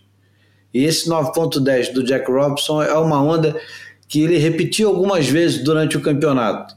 E aí agora que a gente vai entrar num outro assunto. Vamos lá. É, as colocadas que o Jack Robinson dava dentro do tubo, em Jeffries, não eram colocadas que a gente está habituado a ver. Aquela colocada que o cara ele vai assim, espera. Como do Kelly Slater, por exemplo. Quase todo mundo de frontside, ou até mesmo de backside. O cara espera um momento, coloca e tal. A colocada do Jack Robinson era quase sempre de uma maneira completamente livre. Completamente livre. Ele estava no meio de uma onda, ele falava assim: agora vai rodar. E ele botava para dentro e que se foda do jeito que tivesse a onda. Ele botava às vezes com a onda já caindo por cima dele, ele botava na parte branca e ficava pequenininho e depois a onda aumentava. Ele entubou de tudo quanto foi jeito nesse campeonato. E ele colocou as colocadas dele para dentro foram de tudo quanto foi jeito. Se você parar para eu, eu até tenho vontade de pegar todas as só as botadas que ele que ele estava no meio da cavada e ele colocava para dentro e queria fazer uma edição só com isso, só com a colocada dele, mais nada, não precisa nem botar o tubo inteiro, só o jeito que ele ia colocando para dentro do tubo. E aí foi engraçado, porque, e era esse assunto que eu digo que a gente ia entrar em algum momento, e vamos entrar agora, é o seguinte, todo mundo fala que o Ethan Ewing lembra o Andy Irons, todo mundo fala que ele lembra o Mick Fanning, fala, poxa, ele lembra muito o estilo do Andy Irons, né? Pois é, cara, isso é uma babaquice, cara, isso é, é, é uma... Eu, eu acho que é até uma falta de sensibilidade dos caras e é, talvez até uma falta de seriedade. Se tem alguém que lembra o Andy Irons hoje, em 2022, pegando onda, é o Jack Robinson, cara. Ninguém surfa como o Andy Irons surfava sem ser o Jack Robinson no circuito mundial. O Jack Robinson ele está sempre do lado certo da onda. Ele está sempre buscando a parte forte da onda, exatamente do jeito que o Andy Irons gostava de surfar. Se você pegar o surf do Jack Robinson em Gilende, ou pegar agora o jeito que ele surfou em Jeffreys Bay, ele está sempre encostado na espuma, do jeito que a espuma está empurrando você. Aquela hora que a espuma, que todo mundo fica com medo que a espuma chega perto, porque fica com medo de cair, o Jack Robinson está sempre se aproximando da parte mais pesada da onda, da parte mais difícil da onda. Ele sempre quer manobrar na hora que a onda ela pede para você adiantar e ele está querendo dar na lata da onda. Ele é o mais espontâneo dos caras do circuito mundial. O, o Ethan Ewing é super técnico. Ele nunca faz a manobra no lugar errado. O Ethan Ewing está sempre perfeitamente encaixado com a onda. O Jack Robinson está cagando pro encaixe. O encaixe dele é brutal, é violento. Ele quer é meter o pé na onda do jeito que ele quer e não do jeito que a onda oferece. Às vezes ele fica meio frouxo em cima, às vezes ele acerta. Quando ele acerta, ninguém faz nada nem parecido hoje no circuito mundial, igual que ele faz. Nem Felipe Toledo, nem Gabriel Medina, nem Ítalo Ferreira. Ninguém faz. O cara está no nível que é dele, ele está num lugar que ninguém se aproxima. E pode ser que ele chegue em Trestos e seja destruído pelos brasileiros, ou até mesmo por um cara menos expressivo igual o Ethan Ewing. Mas não tem ninguém fazendo um surf de borda, todo mundo está apostando no Ethan Ewing, dizendo que o Ethan Ewing é o cara que usa mais a bordo. Eu digo aqui, o Ethan Ewing tem uma técnica perfeita e usa a borda como quase ninguém usa. Mas na hora mesmo de fazer aquela coisa brutal e espontânea, aquele negócio que, que o Okilupo fazia, ou a, às vezes o, o Curren, o Carroll, e agora vamos lá, e o Andy Arons fazia, só o Jack Robinson faz. Tô falando merda? Cara, eu acho que tem duas coisas aí. É, é, já pega a palavra, desculpa, João, mas é, eu acho que é, eu concordo contigo na abordagem. Mas eu acho que estilo tem, tem essa questão de, de da colocação de braços e pernas, e aí eu. Não, eu, eu não estou falando do estilo. Eu não estou falando do estilo. Em nenhum momento eu me referi ao estilo. Eu estou falando Ai. de jeito de encarar uma onda. Ah, então não, estou contigo. A abordagem o jeito de encarar a onda. Por exemplo, se é. você botar chopo do jeito que vier, se você botar o chopo 10 pés, 8 pés, 6 pés, 5, 4, 20, o Jack Robinson vai fazer o que o Andy Irons fazia. Se você botar, como você botou agora na sexta-feira, Jeffrey Bay do jeito que estava vindo, o Jack Robinson quer fazer o que o ele não não é que ele saiba que o Andy Irons fazia, ele fala assim, pô, quero fazer igual o cara. Não, são desejos de atacar a onda de um jeito que só esses caras enxergam a onda desse jeito. Por quê? Porque eles têm um excesso de confiança na técnica deles. O cara tem tanta certeza que a técnica dele não vai falhar naquele momento porque ele está desde é, os nem, 12... Eu acho que nem, é, não é só confiança, não. Eu acho que é, é, é, o tesão do cara tá ali. É isso que você falou quando você... Falou, mas, é, mas é também confiança, porque é. esse, esse negócio tem muito de você acreditar que a tua técnica que você vem lapidando desde 12, 13 anos, em onda difícil, porque o Ítalo não teve chance de pegar um tá difícil até a hora que ele entrou no circuito mundial. É, é. é. Esses caras, eles vêm pegando onda é, no Western Austrália, na Indonésia ou na casa do caralho, desde 12, 13 anos. É. E essa merda o cara ele vai desenvolvendo aos poucos e começa a virar uma coisa instintiva. Tem gente que desenvolve isso depois, como o Ítalo desenvolveu, como o Gabriel desenvolveu, como o Slater desenvolveu. O Slater com 12, 13 anos, ele não pegava pipeline. Ele uhum. foi pegar com 17, 18 do tamanho que ele pegou e, e, ficou íntimo de pipe foi muito mais tarde. Adolescente ele não pegava. É diferente do, do Bruce Irons. O Bruce Irons Exatamente. sempre pegou. Eu penso no Bruce também. Não, o sempre pegou. E o Andy sempre pegou. Aquilo ali tá, é instintivo. É. É, é igual o gato que você joga ele ele cai de quatro sempre. Ele vai cair sempre de quatro. É instintivo aquela merda. Se você jogar do vigésimo andar, espero que ninguém faça isso ele vai, ele vai cair com as quatro patas.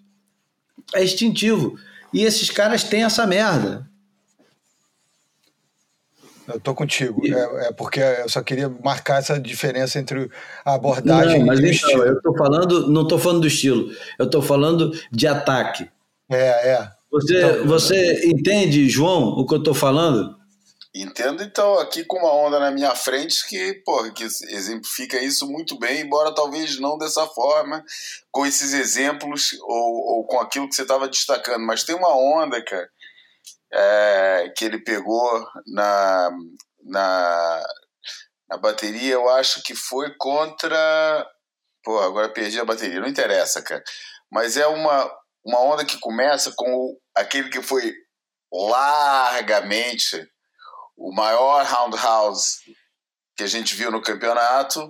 Foi bem de manhãzinha e ele puxa um roundhouse bem lá longe, que é, porra, a, a, a, leitura de onda naquele momento foi incrível, porque ele puxou a manobra toda, veio na espuma buscar, com a secção na frente dele, é, ameaçando para quebrar, e ele passou por baixo em bottom turn, e a partir daí foi, encaixou no tubo, e depois encaixou em outro tubo, e foi uma onda que valeu uns sete pontos, não valeu mais do que isso, cara. Não chegou a oito, cara. E, e, que mostra a, só a leitura que ele fez daquele momento, daquele roundhouse, cara, que é muito largo, cara. Tô falando de um roundhouse cutback mais de 10 metros na frente da onda, que ele puxa lá atrás, vai bater na espuma, vai bem bater na espuma, não é? Vai rapidinho e toca, já tá fazendo a curva para a espuma só dar aquele toquezinho e ajudar. Não, ele vai buscar energia na espuma, explode contra a espuma e daí encaixa na linha da onda e faz a onda até o final com dois tubos ainda. É, eu acho que é um pouco esse tipo de espontaneidade que você está que você tá referindo. E por esse lado, é, você tem razão, passe talvez algum exagero no, no, no, no ponto de, de, de, de, falar que ninguém está nem perto, que, que, que, que é um negócio único, mas mas eu acho que realmente esse é o diferencial que ele está mostrando, cara. E por aí ele pode chegar onde quiser, cara. É, eu acho que talvez seja por aí mesmo que ele possa vir a conquistar um título. É, esse momento inesperado, essa espontaneidade, e é. Não sei se, se o Schiller mencionou isso, é aquele. Você não sabe o que, que vai acontecer com ele. Quando, quando o Ethan Ewing fica em pé numa onda, você já sabe mais ou menos o que, que vai acontecer. A, a, as hipóteses, as chances de, de, de surpreendido são muito mais pequenas do que a chance de deslumbramento, né? Principalmente que o deslumbramento já está esperado, já está já tá bem, bem, bem assessorado para isso. Mas é, o, é, é, isso aí mesmo. O deslumbramento é, é muito maior do que a chance de, de, de, de ser surpreendido. E eu acho que o Jack Robinson surpreende, é, deslumbra pela surpresa, cara. E acho que ele deslumbra pelo inesperado e por esse a gente não saber o que, que vai sair dali e tudo pode acontecer. E atenção com o Chopo. Ah, é, porque agora é isso. Eu, eu, eu falei disso para uns amigos, acho que falei no Instagram também, né? Eu acho que a tendência é que ele, inclusive, supere o Felipe e chegue, chegue a traços na liderança, é, por conta do, né, do que a gente sabe que ele pode fazer em Chopo. Mas eu acho que sendo Trestles o, o, o, cenário da final, eu acho que o Felipe continua sentado no trono do favorito. Então, Sim, assim, sem dúvida. Mas, mas é, é, realmente esses caras estão no, no momento e também destaco um pouco, uh, cara, a, a, frequência cerebral barra é, cardíaca porque um já é frio pra caramba, que é o Ethan. E o Jack, ele parece que tá assim, vindo de um retiro espiritual na Índia, cada vez que ele dá um depoimento, né, cara? Que ele tá assim. A, a impressão que ele me dá é que ele tá pensando lá, lá em Trestle, sabe? Tipo, qualquer coisa que ele vai responder agora uh, é tudo superficial e, e, Não, mas tem uma coisa, tem uma coisa legal no discurso dele que ele não foge do confronto. Ele não tá, ele não tá com aquele discurso eu respeito todo mundo, tá tudo certo e vamos ver o que, que vai dar. Ele não tá com esse negócio. Ele não, tá, eu acho que ele tá, ele tá com a tá serenidade tá de um monge, mas você é, nunca sabe tá com... o que ele vai falar também. Você sabe é. que não vai ter muitas palavras, mas você nunca sabe Isso. que emoção. Ele tá, ele tá meio enigmático. Tá no estado zen, mas é o zen do samurai, não é um zen da contemplação, não. É um zen meio preparado para, meu irmão, dar uma estocada. Bom, sem, sem deixar de, de concluir o negócio, quer dizer, aliás, deixando de concluir o negócio e passando para o surf feminino, antes de voltar é, para a final, que eu acho importante a gente voltar para a final, vamos falar um pouquinho da vitória da Tati. Eu eu acompanhei o campeonato é, on e off, né? Ficava assistindo um pouquinho e tal. Assisti as finais com muita atenção. Achei é, a semifinal da Carissa com a Tati uma coisa anticlímax, mas reconheço que faz parte da competição.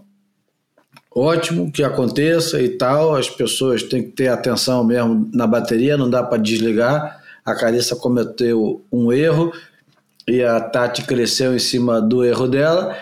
E a Tati provou na final que é, talvez não precisasse desse artifício que foi colocar a Calissa Amor logo na interferência. É, acho que era início de bateria ainda, ou meio de bateria, que ela ganharia do mesmo jeito. Mas é aquela história, né? Do, dos, quem é apaixonado por esporte, jogo de futebol e tal, o, o inglês tem aquele negócio, né? Foda-se o jeito que você ganha, o que interessa é a vitória, né? Agora tem os, o, o, os românticos, né? Eu me coloco aqui do lado dos românticos que falam assim, porra, precisava disso? Bom, né? Precisava? Será? Não dava para ganhar só no. Vamos lá, vamos ver quem é melhor. Eu aqui, nesse tipo de onda, eu vou mostrar que sou melhor e está acabado, não preciso usar nenhum. Nem, não preciso apelar para usar a regra, nem, nem nenhum outro artifício. Enfim, eu, eu não gostei do que a Tati fez. Me lembrou logo aquele momento make or break que a Sadie Erickson se refere a ela como um, uma pessoa é, vil, né? Eu achei é, é, é um, um, dos grandes momentos né, do make or break porque revela uma parte escura do, do surf profissional que eu acho ótimo quando revela porque não tem nada pior do que imaginar que todo mundo no surf profissional é amigo e joga limpo. Não, não, não tem esporte que acontece isso. Não tem nenhum esporte. Nenhum mesmo. E não é para acontecer. É para ter essas merdas mesmo. É para espezinhar, é para humilhar, é para provocar. O esporte é muito humano, né? E o humano vai fazer é, essas jogos merdas. de guerra, né, cara? É. Enfim, eu, eu torcia pela Stephanie Gilman porque eu fiquei imaginando que ela ia fazer aquela linha e tal, e porra, mais uma vez ela não entregou. E a, a Tyler Wright parecia com, com, com muita gana de fazer umas manobras de borda, e às vezes, porra, a borda nem entrava direito, né? Ela, ela botava muita força e a prancha parava na metade. Tem um, uma obsessão nesse negócio de botar a mão na borda ou de fazer muita força e a prancha para na metade, ela não vem com tudo, né? E eu, eu, eu acho é, antiestético pra cacete, não me agrada nada. E numa onda como Jeffers Bay não tem nada igual você ver uma, uma pessoa é, no, na fluidez da onda, com a velocidade e, e emendando as manobras, enfim. É, Fiquei Até feliz com a. Fala. Até os grandes aéreos do, do Felipe Toledo eram sem mão. Sem essa de mão na borda. A onda faz tudo. Não precisa de ajuda, não. É, enfim, a, a categoria feminina nesse campeonato foi, foi ótimo que a Tati ganhou, ela merece e tal, ela vai lutar pelo, pelo título mundial agora, mas nem de longe. Quer dizer, ela ataca a onda de um jeito que nenhuma das outras meninas ataca. Mas, meu é, Deus, como é feio o estilo dela. É, tem, tem, eu vou usar a expressão que os caras estão usando hoje em dia no futebol, né? Que é o terceiro terço do campo, né? eu, eu assisti dois, dois eventos bem seguidos, 17 e 18, os dois eventos que o Filipinho ganhou. E eu me lembro que eu tenho isso na memória do de ver a Stephanie, que eu também sou fã, confesso, e ficava achando que naquele, naquela edição ela ia brilhar mais do que qualquer uma e tal. E eu e assisti em condições muito parecidas com a, a, as que a gente viu esse ano, a situação da Stephanie vir lá de Boneyard, botando aquela surf de borda lindo dela e simplesmente no terceiro terço do, da onda ela sair por cima e voltar para o fundo.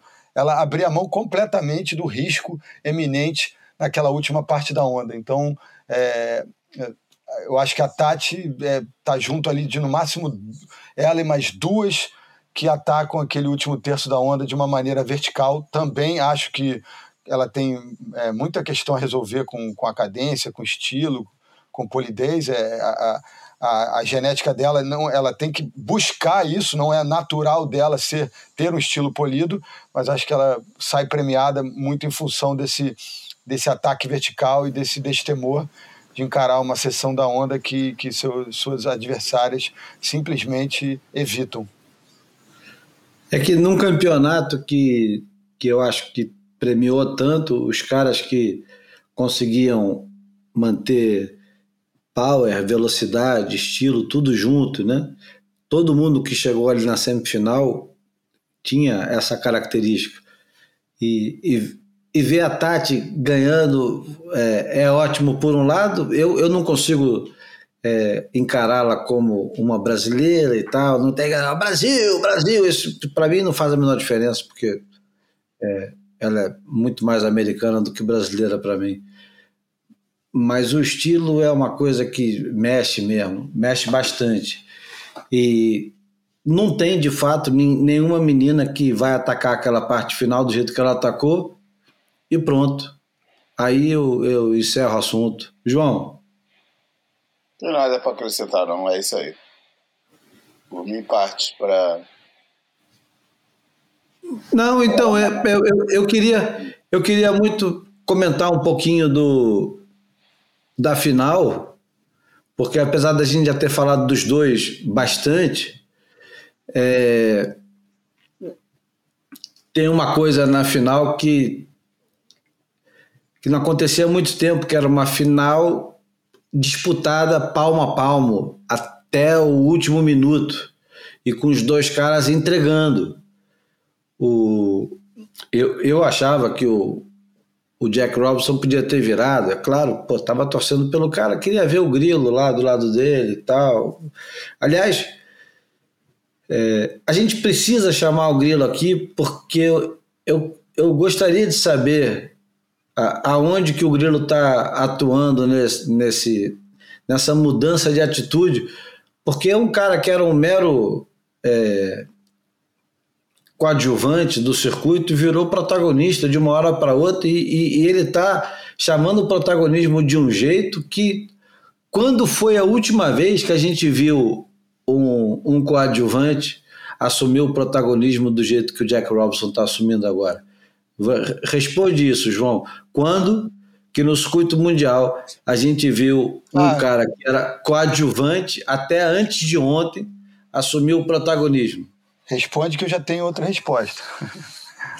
Ah, acho que a última vez foi quando, durante algumas breves, durante a primeira metade do ano, o Matt Wilkinson ficou liderando o circuito, cara. 2016. Graças, graças eu iria dois anos para frente e diria que. Porra, qual... é, eu diria que dois anos depois aconteceu algo semelhante com o Ítalo, com, com a vitória em. uh, em, é, em o Ítalo 2018. É do, do Gabriel e do Felipe, vou é, te falar, é, é mesmo. É, é. Então acho que. E, e, eu acho que o Grilo já. Eu não me lembro se foi aqui ou se foi em conversa com ele, né? Que teve uma, uma coisa tão sutil. Uh, uh, tão aparentemente pequena, mas se você olhar com, com mais atenção, é tão representativo que foi a primeira mudança no equipamento, né? Ele fala do você tá parecendo uma criança com, com um boneco meio desproporcional na tua mão. que ele olhou e viu ele segurando a prancha e teve uma visão de que ele tinha que mudar alguma coisa ali, que ele tinha que ter um pouco mais de volume, um, uma prancha com um pouquinho mais de área. E aí parte desse processo começou de uma observação é, aparentemente simplista do equipamento dele. É, isso eu acho que é, é meio óbvio, mas eu queria é. entender se tem mais alguma coisa em torno disso, porque a partir do México do ano passado, na temporada passada, quando ele ganha aquela etapa, é, muda, alguma, clicou alguma coisa, tem um interruptor aí é. que mudou alguma coisa. E, e esse cara, ele é, atropelou por exemplo, o Canoe Garache. Canoe Garache vinha de uma Olimpíada é. e, porra, tava tudo. Esse cara ia ser favorito ao título, porque. É, é o antídoto anti-Brasil, né? Tipo... Não, e ele acomoda também o mercado americano e o mercado japonês. Seria ótimo se ele estivesse entre os cinco. Ele está indo muito bem, ele melhora a cada campeonato e tal. E o Jack Robson e o Ethan Ewing não, foi e eclipsado, ainda bota o Griffin. É, é, bota um trio, foi eclipsado por esse trio. Aliás, ele está em sexto lugar, né? Ele está. É. Ele depende.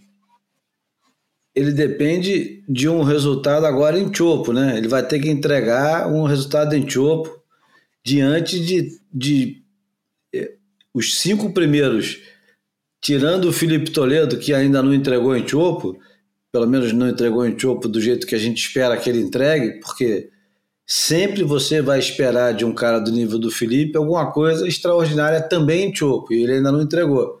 Não importa o tubinho que ele pegou há dois, três anos atrás, a gente quer o passinho à frente, né? Mas você tem o Jack Robson, o Ethan Hill, e a gente não sabe se ele vai entregar ou não vai entregar em Chopo, mesmo porque a gente não sabe se vai ter onda ou não vai ter onda, né? Porque o, o Tess Burrow já ganhou campeonato em Chopo e já ganhou Pipeline, mas nunca entregou aquela performance espetacular, né? O Ítalo é um cara complicado, que vai sempre dar tudo em Chopo e é capaz de pegar os tubos do jeito que vier. O Griffin eu acho também que é um cara destemido, o Canoe Garage tem uma, uma escadaria boa aí. É. engraçado, né? O Callum Robson também, que ainda tem chance, subiu uma posição, né? Deixou o John John em oitavo. E o John John, imagina se o John John volta na, na próxima etapa e ganha o campeonato e consegue ficar entre os cinco. Que eu acho que é. ia ser uma merda, porque ele não ia conseguir entregar em, em Trestles é, o nível dos caras que vão competir contra ele. Eu acho que não. Mas, de qualquer maneira, matematicamente, ele tem, pô, plenas possibilidades, né? Com 10 mil pontos ele Pequena, vai 40 não, mil. Plenas não, plenas não, pequenas. Não, plenas não. É, mas assim, tem possibilidades claras, mesmo que não sejam grandes, são possibilidades claras, pelo, pelo surf dele, pela onda e pela distância matemática. O Ítalo está confirmado entre os cinco já?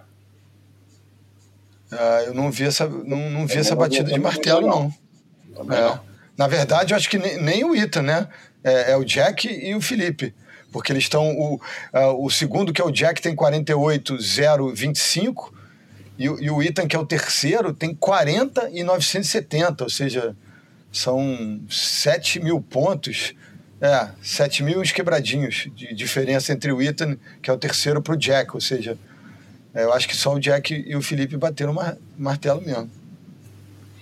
Eu sei que eu escutei esse final de semana é, os podcasts da STEB falando do campeonato, é, o Wayne That's do, do Jed Smith do Vaughan Blake e a euforia em torno de uma final com dois australianos, restabelecendo a, é, ordem.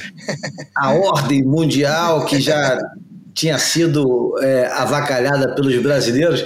É, é, é, tão engraçado você ouvir isso, porque os caras eles estão fazendo eles estão fazendo o papel que a gente tinha há, há 20 anos atrás.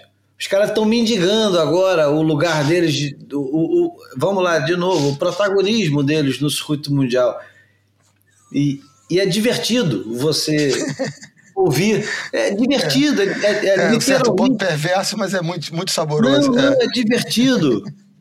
Porra, cara, você vê os caras celebrando assim, porra, finalmente, dois australianos e, porra, usando a borda no mar de verdade. quer, quer dizer, tentando colocar as coisas sempre de uma maneira que distancia do resto, né?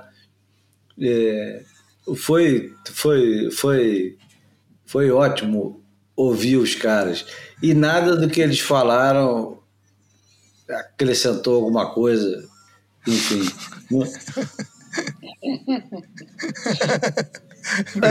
o, o, João, o João aí na Europa ele também tem uma, uma percepção diferente do negócio. Porque a gente fica muito contaminado no Brasil com as análises. Né? Aliás, é, é, bom agora até abrir um parêntese para dizer que é, a WSL eu acho que deve estar feliz com o que está acontecendo agora, que é um movimento interessante. O Bartolint, que até três, quatro meses atrás comentava eventos para a WSL nos campeonatos, foi dispensado pela WSL e abriu um canal pelo que eu entendi até agora, é, filmado e produzido pelo Peter King, que também era um camarada que produzia conteúdo durante o circuito mundial, ele seguia o circuito mundial e filmava todos os bastidores, né? Ele é muito próximo dos, calif dos americanos, né? Vamos lá. É, da equipe Hurley, de uma maneira geral. Não, mas dos americanos, porque o John John já não era Hurley há muito tempo e ele tinha. É, é. Uhum. E ele tem uma abertura grande com o Slater, porque é da mesma gera, quase da mesma geração, um pouco mais velho, mas. É... Enfim, o, o Peter King está produzindo um conteúdo agora junto com o Bartolini, e o Bartolini ele analisa é, antes da etapa, como ele analisou agora antes da etapa de Jeffries, analisou durante a bateria do Kelly Slater com o Jamie Mitchell, que é o dez vezes vencedor da travessia de Molokai, a, a remando, né? E, e, é até divertido e tal. É, é, é, legal, não é nada de especial. Estou curioso para ver a, a resenha que ele fará depois do, do campeonato, que até agora não foi publicado, chama Stoker Bloke, ou seja, o, o cara amarradão, fazendo uma tradução bem escrota aqui. E outro camarada também que está apostando nesse tipo de conteúdo e que também foi ejaculado do sistema da, da WSL é o Ícaro Cavaleiro, que está fazendo no YouTube também ele fez a, eu, eu não acreditei, mas não sei se vocês souberam, ouviram, ele fez a transmissão inteira de todos os dias, cara. É, ah, tá por fora. Gente, é. cara, fazer isso, porque eu vou te contar, dá trabalho e tem que ter muito tempo e tem que ter atenção e fôlego e assunto. Eu jamais faria isso, não sou nem maluco de fazer isso. Nem nem com, com mais uma pessoa eu me meteria a besta de fazer e ele está fazendo, está lá no YouTube. Ah, a gente fez algo semelhante você ano passado, mas só no, no, final, no dia da, da do, do, Finals Day lá, né? Na primeira vez ah, eu fiz isso Eu fiz isso em 2014 hum. com o pessoal da 6D, num, numa coisa que chamou Live Surf. Nós fizemos o, o, o dia final do Pipe Master ao vivo e tal. Fizemos isso ano passado, eu, você, o, o João estava trabalhando, mas também participou, mas um monte de gente participou, Marcelo Bosco, ah, é, Cifu, né? É. Leandro Breda, Cifu, uma galera, foi legal pra cacete. Mas esses caras agora estão fazendo a etapa inteira, não é só o dia da final. Aliás, a gente vai fazer o dia da final. Mas os caras estão fazendo a etapa inteira. Quero ver se vai ter fôlego para fazer isso o ano inteiro, que eu vou te contar, cara. É é trabalho eu pra caralho. Eu respeito a coragem e a disposição, agora eu tenho uma dificuldade tão grande é, filosófica de, é, de gastar meu tempo com quem se trata na terceira pessoa, né? Então é, é muito difícil, já é uma barreira que eu, intransponível para mim. Ah, mas o que o Bruno Bocaiúva gostaria de ouvir é outra coisa. Exatamente. É, vamos lá. É, João teve tempo de assistir alguma coisa dessa? Assistiu o Stoker Bloke, o Ícaro, alguma outra coisa? É, não, cara. É, qual... Não, eu não assisti nenhum desses. Nada que tá rolando de novo na net, assim, de, de, de shows, de conversa eu tive a oportunidade de escutar isso. Aliás, até os meus podcasts, normalmente, que, que eu costumo seguir, não, não, não consegui assistir esses últimos dias. Foi assim, tomei por fora desse mundo. Eu, eu acho bom que a WSL começa a provocar esse tipo de reação é, nos ex-funcionários, né? E comece a aparecer esse tipo de espaço, né? porque significa que está dando certo o negócio, né? Significa é. que além dos caras que eles estão contratando e pagando para falar, tem gente querendo fazer isso de graça, né? Do lado de fora. Verdade, cara, é um bom momento. Eu acho que é um bom momento, cara, entendeu? É um efeito. Eu sempre falei, cara, que um esporte onde a principal fonte de informação é ela própria, a entidade que organiza tudo, Quantas vezes, cara, você, por exemplo, que é seguidor de futebol, gosta de acompanhar e tal, quantas vezes você vai no site da FIFA? Nunca, né? Quem vai no Nunca, site né? da FIFA? Nunca, né? Você nem lembra que existe, né, cara? É que nem eu, cara, entendeu? Eu acho que isso é um pouco reflexo, cara. Enquanto for tudo estiver centralizado na entidade que organiza, isso é um sinal de que a coisa não tem assim tanto interesse. Porque quando a coisa tem realmente interesse, outros canais começam a surgir.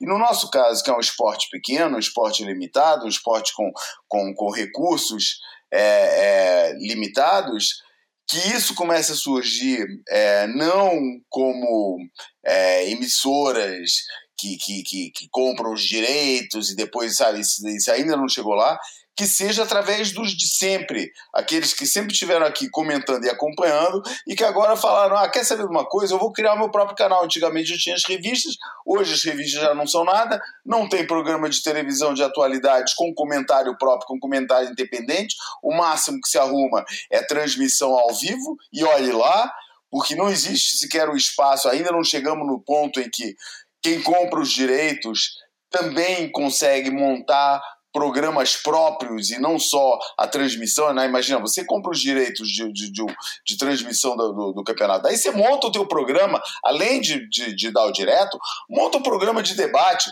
usa aquelas imagens para repetir, pô, teve polêmica de julgamento, vamos chamar um juiz aqui, vamos discutir em cima das imagens, afinal de contas eu tenho direito, eu posso usar, eu paguei para usar essas imagens, não é só para pagar o, o, as imagens são transmitidas em direto, é para usar do jeito que eu achar que, que, que convém, depende, claro, do contrato que, que faz com cada canal, mas enfim, existe. E eu acho que, que, que se existe essa vontade e que se ela, pelas circunstâncias econômicas e, e, estruturais da própria organização da coisa, não cria canais próprios, que seja através desses canais alternativos, que ainda são alternativos, é, apesar de tudo, apesar de, de, de serem até, sabe, já terem tipo os blogs, né? Já teve a época dos blogs, aí os blogs caíram, agora os blogs voltaram e tal. Enfim, é, que seja através desses canais que cada um faça por si próprio, mas que exista gente fazendo conteúdo com qualidade. Eu acho que isso é um sinal super positivo para a WSL. E eu acho que a WSL vai ser o, o maior sinal da sua eventual vitória, na qual eu não acredito, diga-se de passagem. É, aliás, já falei isso várias vezes. É, e não com o modelo que eles têm. Mas é, será por aí, cara. Será por esse, por acho que no momento em que isso escapar, em que a WSL deixe de ser o emissor do seu próprio produto, acho que aí o negócio vai vai vai tá bom. Mas eu acho que isso nunca vai acontecer. Não assim. Aliás, então, vou entrar numa última coisa antes da gente ir para o Almanac ou para a imagem falada. Uma última coisa que me chamou a atenção e não sei se chamou a atenção de vocês. Longa pausa agora. O Colorandino, que já foi candidato a título, que já foi promessa, que já foi tanta coisa, cara, teve uma apresentação, desempenho, teve um sei lá o que nesse campeonato que beirou a pena. Eu, eu olhei o cara surfando e, e, quase senti pena. Porque não é nem mais aquela sensação de constrangimento onde você fala assim, nossa, o cara tá surfando mal. É mesmo aquele jeito assim, caramba, esse cara aí. É tipo o, o Okilupo na fase que ele ficou gordo pra caramba, você fala, caramba, o Okilupo tá gordo, ele surfava tão bem. Ah, mas ainda tem uns, ainda tem os lances que ele consegue acertar. Ou o, o Garrincha, na época que estava velho e bêbado e já não conseguia mais fazer os dribles e o pessoal não ia nem em cima dele na bola. O Colorandino, cara, com tão novo, tão novo, ele parece literalmente desinteressado do circuito. Esse novo formato, eu acho que provoca um pouco desse negócio ele já não tem mais chance de ficar entre os top 5. Ele já está classificado para 2023. Agora, o que me assusta muito nesse negócio é que o cara está em Jeffreys Bay, que é a onda de sonho de qualquer ser humano com um pouco de sangue correndo nas veias. Porque você pode não gostar de água fria, você pode tem um monte de preferência que é, é, pode, pode, é tudo, tudo, tudo isso. Você pode usar como desculpa. Mas um cara como o Color, chegar em Jeffers Bay e surfar do jeito que ele surfou agora, tem alguma coisa muito errada no sistema todo para esse cara mostrar esse desinteresse completo e absoluto. E eu não sei se isso só chamou a minha atenção ou se chamou a atenção de mais alguém, porque para mim isso é o verdadeiro fracasso do sistema. Quando você tem um cara que era considerado estrela, esperança, o, o cara que tinha depositado tanta expectativa, o cara chegar num campeonato desse.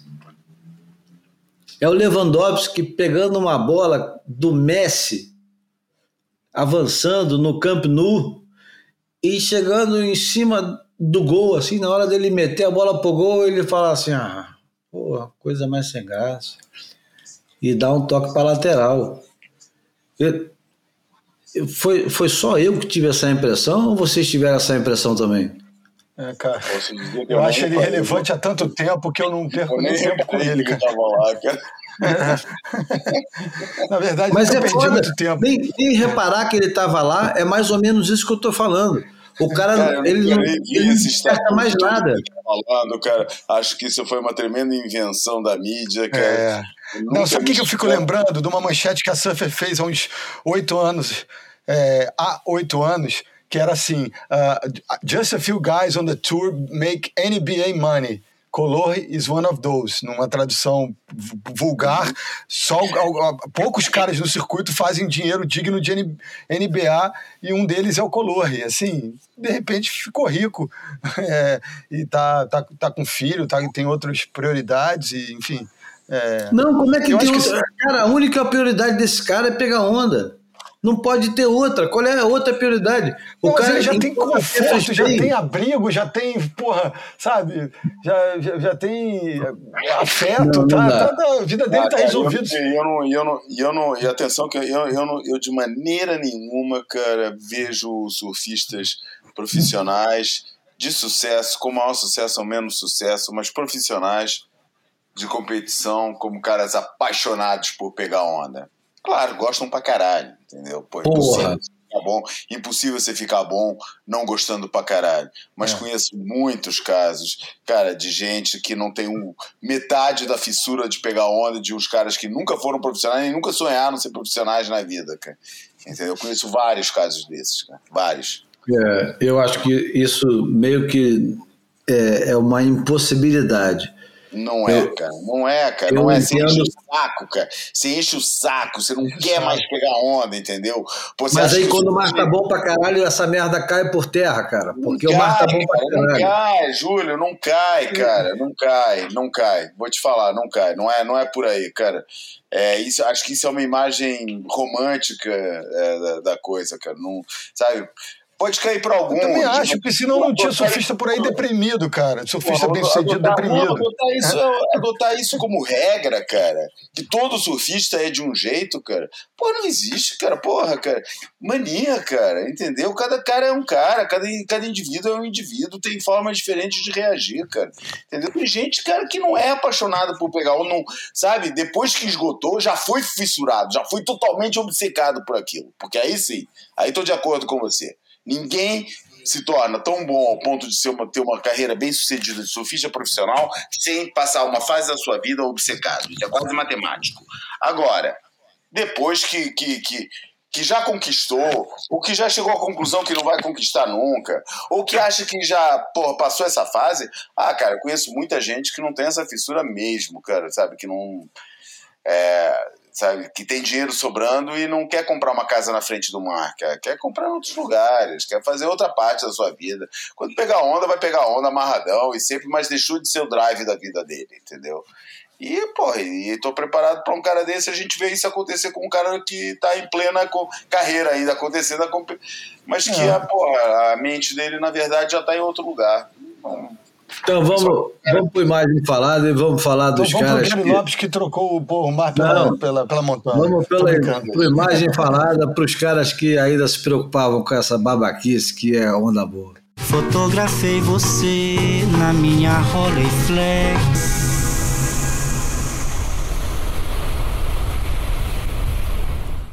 A escalação do Imagem Falada de hoje é digna da seleção brasileira de 1970.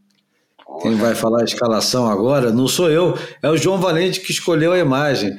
E eu quero ver se ele sabe da esquerda para a direita todo mundo. Vamos lá. Tá, tá, de sacanagem comigo, né, cara? Eu nem tô vendo a imagem, tô procurando ela aqui, que eu, que eu esqueci onde eu botei. Nem tô vendo ela, mas vou falar, só, vou falar só na, na memória. Acho que tem não, o Ed Carl abraçado com o Rory Russell. Depois tem Gary Lopes. É, é, ou Larry Bertram, ou Larry Bertman ou Michael Ho na ordem. Sei que Michael Ho tá com uma garrafa de cerveja na mão. Michael Ho tá com uma garrafa de cerveja na mão e tem Renobelira. Acertei? Acertei, né? Fala aí, Bruno. Achei a foto, achei a foto aqui. É isso mesmo, acertei. É, é, é o, é o Larry, Larry Bertman primeiro e o, e o Michael Ho depois. Agora, de onde que você tirou essa fotografia?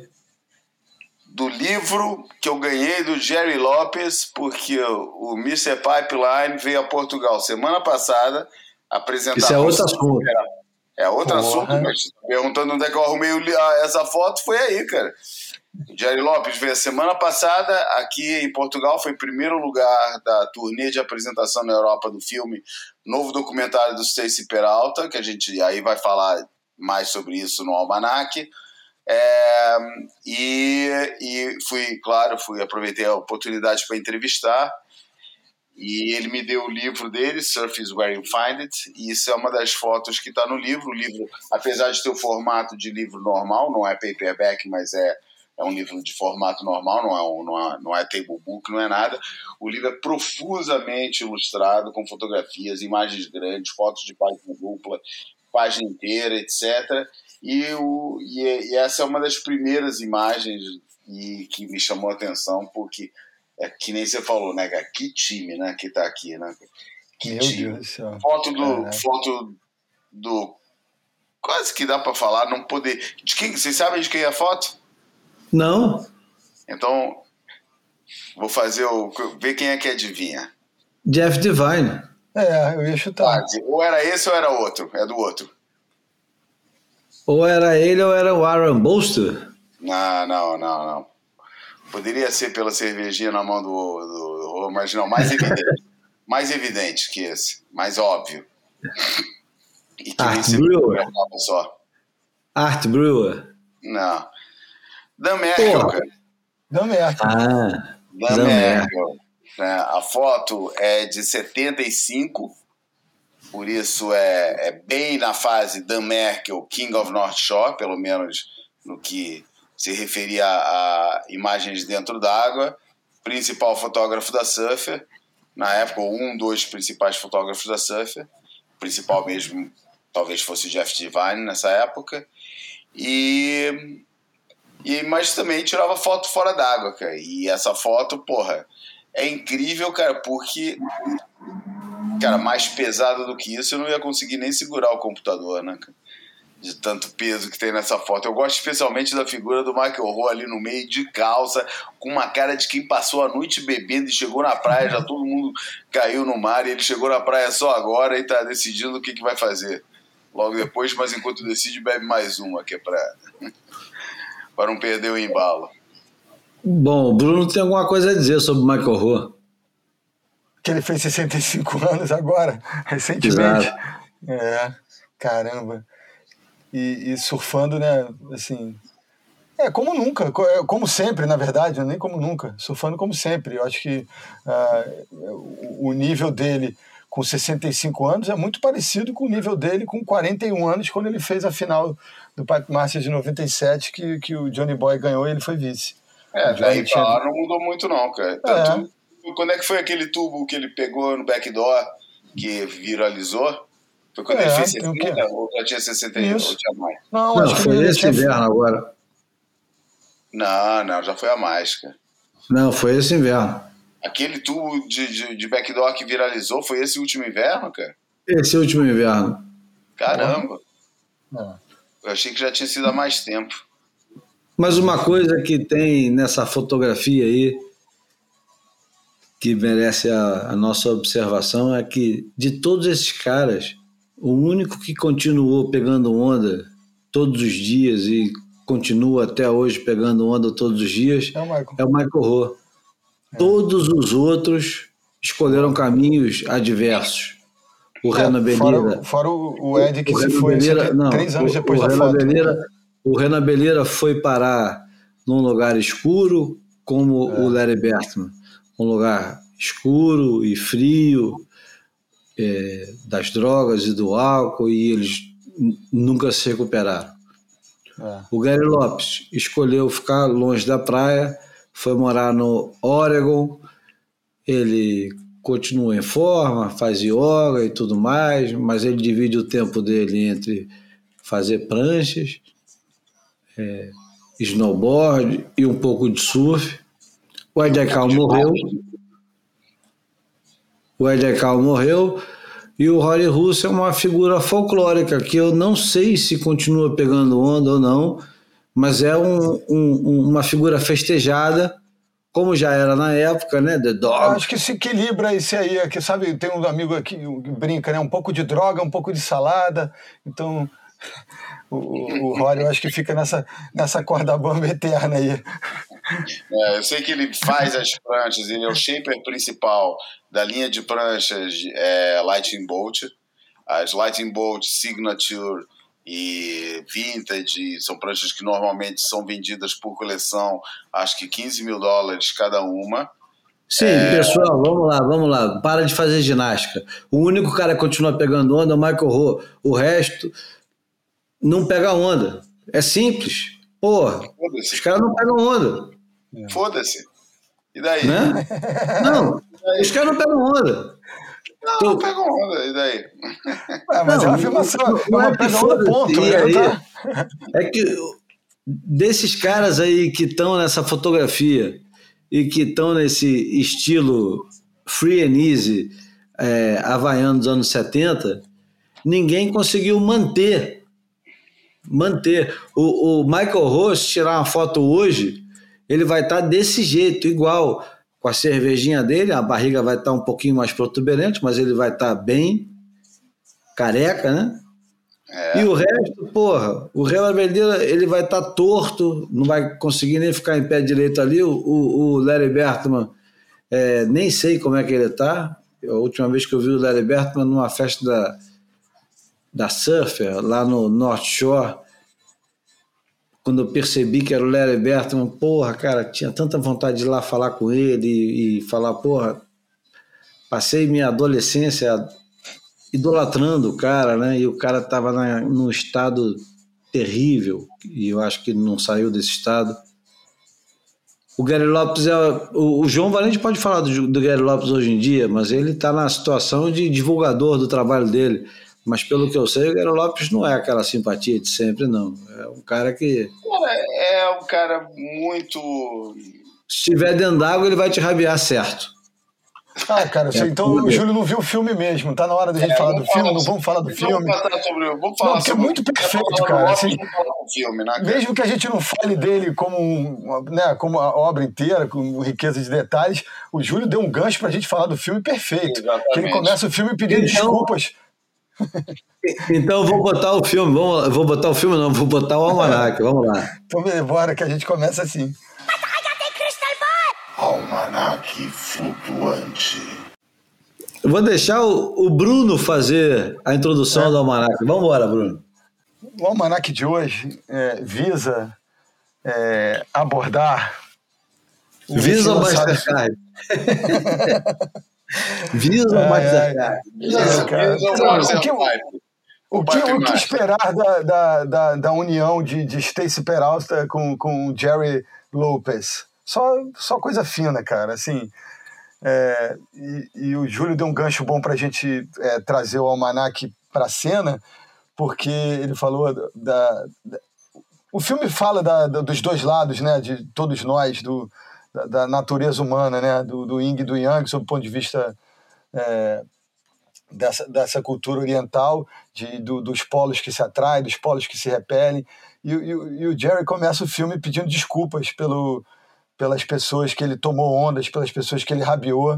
Uh, e, enfim, ao longo do filme fala muito sobre a, a, a egocentria, a, o, o, quão egoísta é, é, é o surfista é, desse, desse esporte individual é, sublime que, que, que, coloca a gente no estado é, é, psicológico, mental, vibracional, muito especial, mas que, que é uma ego trip, uma viagem individualizada.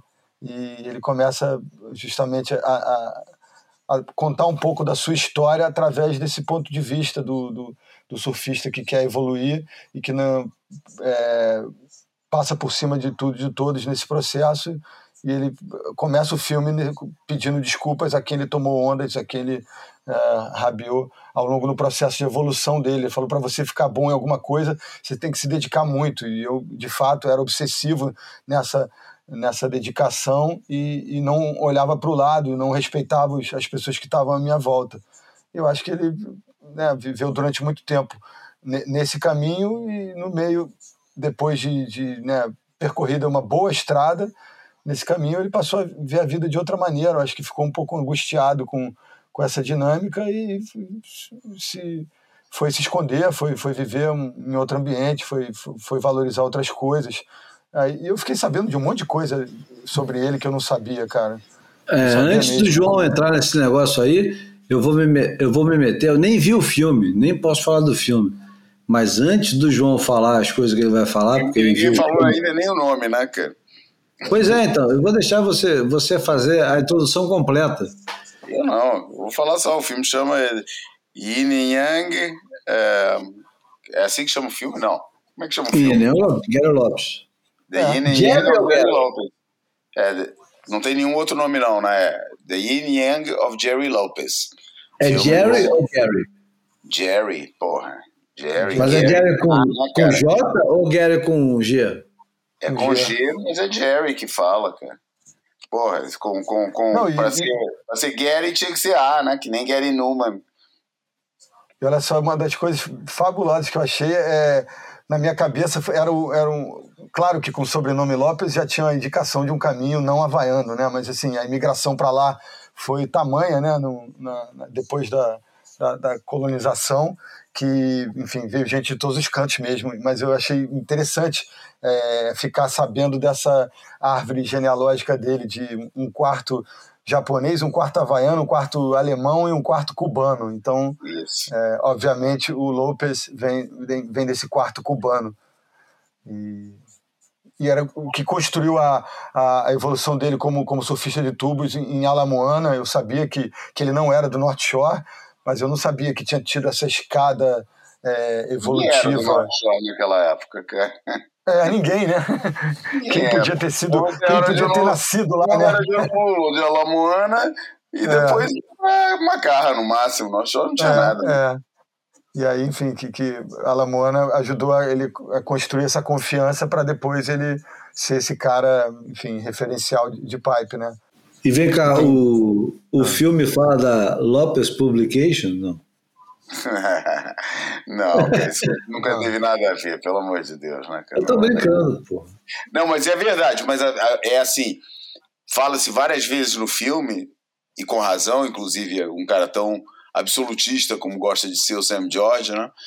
Que durante um período nos anos 70, o, o, o Jerry era by far, né, que nem ele fala, uma, uma, longa distância, o surfista mais famoso do mundo. Ah, é? é o homem, era o surfista mais famoso antes do circuito mundial, né? É. E ele era tão famoso que eu comprava as revistas e eu era fã, né, moleque, né? Ainda nem pegava onda, já era fã do cara, porque passava imagem do Pipe Master no esporte espetacular e era, só escutava Jerry Lopes pra cá, Jerry Lopes pra lá. É, e, e que eu via na, na, na Surfing, né, Lopez Publication, eu achava que era dele mesmo, né, cara? Pô, o cara já mandava em tudo, que, que tinha mandado numa revista também, né? Só depois vim a, a, saber muito mais tarde que Lopez Publication não tinha nada a ver com ele, que ele não, não era o único Lopez do mundo. Outra coisa fabulosa, que, que ele, ele, ele se apaixonou pelo surf, porra, no, no na Califórnia, fazendo, fazendo o, o o, o college na Califórnia, né, em 66. Verdade. Então, é. e, e, ele é um e ele, enfim, entrou para a história antes do, da, da revolução do Shortboard Revolution, e eu acho que ele carrega para dentro dessa narrativa do Shortboard Revolution um jeito de surfar é, muito identificado com o single fin, né? Então, é, eu achei, achei, isso soberbo também, a história dele ter feito uma é, com um amigo descascado, a primeira prancha que ele shapeou, já deu certo logo na, na, na primeira, né? Quando ele foi para dentro d'água e surfar em Alamoana, ele e o amigo, os dois fizeram a mesma coisa, e quando ele encontrou o amigo no line-up, os dois se entreolharam e falaram as melhores pranchas que a gente já teve, certo? Certo. Então, dali para frente, ele se revelou um cara muito é, muito bem dotado, né, de dotes manuais, né, um, de fato um artesão, né, um cara com uma sensibilidade com é, é, e, e, com enfim com talento para fazer prancha e, e, construir pranchas de, com, com a mão é, três décadas antes da popularização das máquinas é, que também muito especial, né? Achei muito maneiro. Bom, eu, eu não assisti o filme ainda, quero assistir muito, muito curioso, principalmente porque é do Stacey Peralta, mais pelo Stacey Peralta do que pelo Gary Lopes. Mas o, o que me despertou é, do filme do, do Gary Lopes me despertou uma curiosidade maior ainda. Eu, eu queria tanto um filme sobre o Larry Bertleman, que é mais ou menos da mesma época e vai coincidir tanta coisa de maior, mais famoso e mais não sei o quê e o Gary Lopes ele era é, quase um antagonista ao, ao, o Gary Lopes não, o Larry Bertman era um antagonista ao Gary Lopes. Eu não consigo imaginar ninguém para fazer o filme do, do Larry Bertman teria que ser o, Custurica, de repente, ou Custurica ou Jim Jarmus, alguém para é, também fazer um contraponto com o Stacey Peralta, porque o Stacey Peralta é tão bom em contar história que é difícil superar esse negócio. Mas o Larry Bertman, ele é, ali do início para o meio dos anos 70, ele foi um cara gigantesco. Quem não lembra daquela fotografia do Gary Lopes, do Gary Lopes, olha o tempo todo do Gary Lopes, do Larry Bertman na frente do Rolls Royce, de coletinho da Hip Cool. Uma foto clássica, né? Não, e, e todo, até hoje tem gente em transmissão internacional em língua inglesa na WSL que fala Layback Larry, né? O cara ainda povoa o imaginário do ponto de vista técnico ainda das pessoas por uma manobra histórica, né? E tem umas não, coisas dizem, fabulosas. Dizem que ele é o fundador de várias coisas, né? Cara, fundador. O é cult, cara. Jay Lopes é. é, é mainstream, cara. Pô, é, ele sobreviveu ao mainstream, o filme fala disso, né? Cara, pô, Jay Lopes filmou com Arnold Schwarzenegger, pô, é, é. ele sabe, era assim, com o é. John Milius e tal. O John Milius, ele, ele, ele, ele, ele né? Ela liberta uma história pra gente, cara. História fascinante. Pô, deve ser do caralho ver um filme sobre ele. Mas, cara, é um. É um como assunto mainstream, cara, nem se compara, né, cara? Não tem Tinha que não, ser do Costurica, né, não, não João? É mainstream de alguma coisa, mas acho que é o tirando o Kelly Slater, pô, é um mais mainstream que o que o que o, que o Stacey Peralta poderia achar, né, no, no, no meio do surf, né? É. É... Pô, tem, tem umas histórias do Arco da Velha, o, a história do, do da, da é como surgiu o nome Lightning Bolt, meu. É, bagulho fortão que os caras fumaram e meu irmão, é, tem nome, pô. isso aqui, ó, Latin Bolt. pô, isso é muito bom, isso é muito saboroso. Você não ficou sabendo é. quem era a mulher dele, né, cara? É. A hora que a mulher dele fala assim: Ah, eu já namorei um surfista, não quero namorar outro, não, cara. Não sabe quem era o surfista que ela namorava antes, não, né? Não, quem era? Não sei. Eu acho estranho nem falarem nisso, né? Porque, porra, afinal de contas, né? Pô, era o Rabbit, cara. Wayne Rabbit é. Bartholomew, era ah. namorado da Tony antes do Jerry Lopez, né? Entendi. né? E, é, pô, é, não, não adianta porra nenhuma pra história, né? Mas, sendo quem é, não valia a pena mencionar. Valia, pô, é, valia demais. Até pra fazer esse contraponto. É. é. Eu pensei, pô, agora... Jerry Lopez assim, né? Perguntar, e aí, cara? Eu escutei falar que tu é que botou os cornos no. mas achei que, um bom... achei que, não ia ser um bom começo de entrevista, cara. Bom. Mas, mas não, é é o filme. É, achei do caralho, você vai ver o, a estética que o, que o, que o Stacy é, arruma para fazer. O Stacy é um cara de montagem rápida, de edição rápida. Ele gosta dessa linguagem e faz bem essa. Joga bem, é uma escola e ele faz muito bem. Mas é, a, o início do filme, o genérico do, do inicial do filme, é todo decalcado daqueles filmes, bem algo entre o 007 e o é. Operação Dragão, do, do, do, aquele mundo de, É, me de... deu um pouco de nervoso esse começo aí, é. Cara, eu achei muito bom, cara. Achei muito bom. Até tive pena que depois a estética não tenha passado. Porque, afinal de contas, apesar dessa aura toda de, de soul surfer que ele tem, pô, o Jerry Lopes abraçou mas de alma e coração todo o comercialismo do surf e serviu de modelo para algumas das peças Claro. mais chiques que o surf já fez, incluindo colarzinho de raio lightning bolt, né, cara? É Pingentezinho, chinelinho, né? usar, né, cara? Mas é, saiu, saiu, saiu ileso desse tubo do, do, do universo pop, né? Pô, eu, e aí eu achei, achei, bem, achei legal isso. Essa confissão inicial eu achei bem interessante, porque talvez o, o, o, Lopes seja o cara que tenha vindo, tenha construído o seu nome através do, do, do surf performance, surf high performance, é, e de toda essa turma, é, talvez seja aquele cara que mais próximo de figura, da figura de um guru, entendeu? Tem outros caras, mas tem o, sabe, o Mickey Dora tem um, um culto muito, muito reduzido, é o, um, um, um, um Curren não abre a boca, por isso não pode ser guru, é, um Wayne Lynch, é, acho que também é um, é, um, é um circuito muito reduzido. Eu acho por isso o Jerry Lopes talvez seja aquele cara que tenha mais essa, essa imagem de um guru. E o filme todo, eu não acho que o filme se esforce minimamente nem para desconstruir essa imagem, nem para ir para o outro lado, que é o lado muito difícil de você escorregar quando vai tratar de uma figura como Lopes, que é a geografia, né? que transformar o cara num, num, num santo. Então eu acho que essa opção por ele confessar os seus pecados ali logo na, na coisa, cria mais ou menos um tom, mas o tom acaba ficando legal porque é, em momento nenhum do filme, depois a coisa vai para esse lado de, de que a coisa acaba acontecendo meio naturalmente, porque na verdade, em momento nenhum o Jerry fica passando ensinamento ou cagando sentença ou falando que é assim que é ou tem que ser. Ele é um cara que fala da experiência dele, daquilo que funcionou para ele, do jeito que, que funcionou para ele.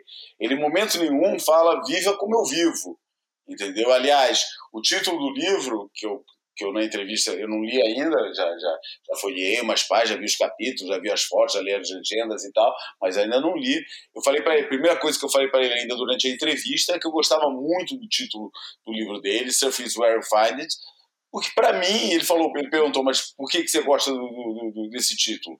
Cara, eu falo que, que para mim, cara, é, o surf não. Sabe, é uma coisa muito especial, muito legal, dá para contar toda, a, fazer toda uma romantização.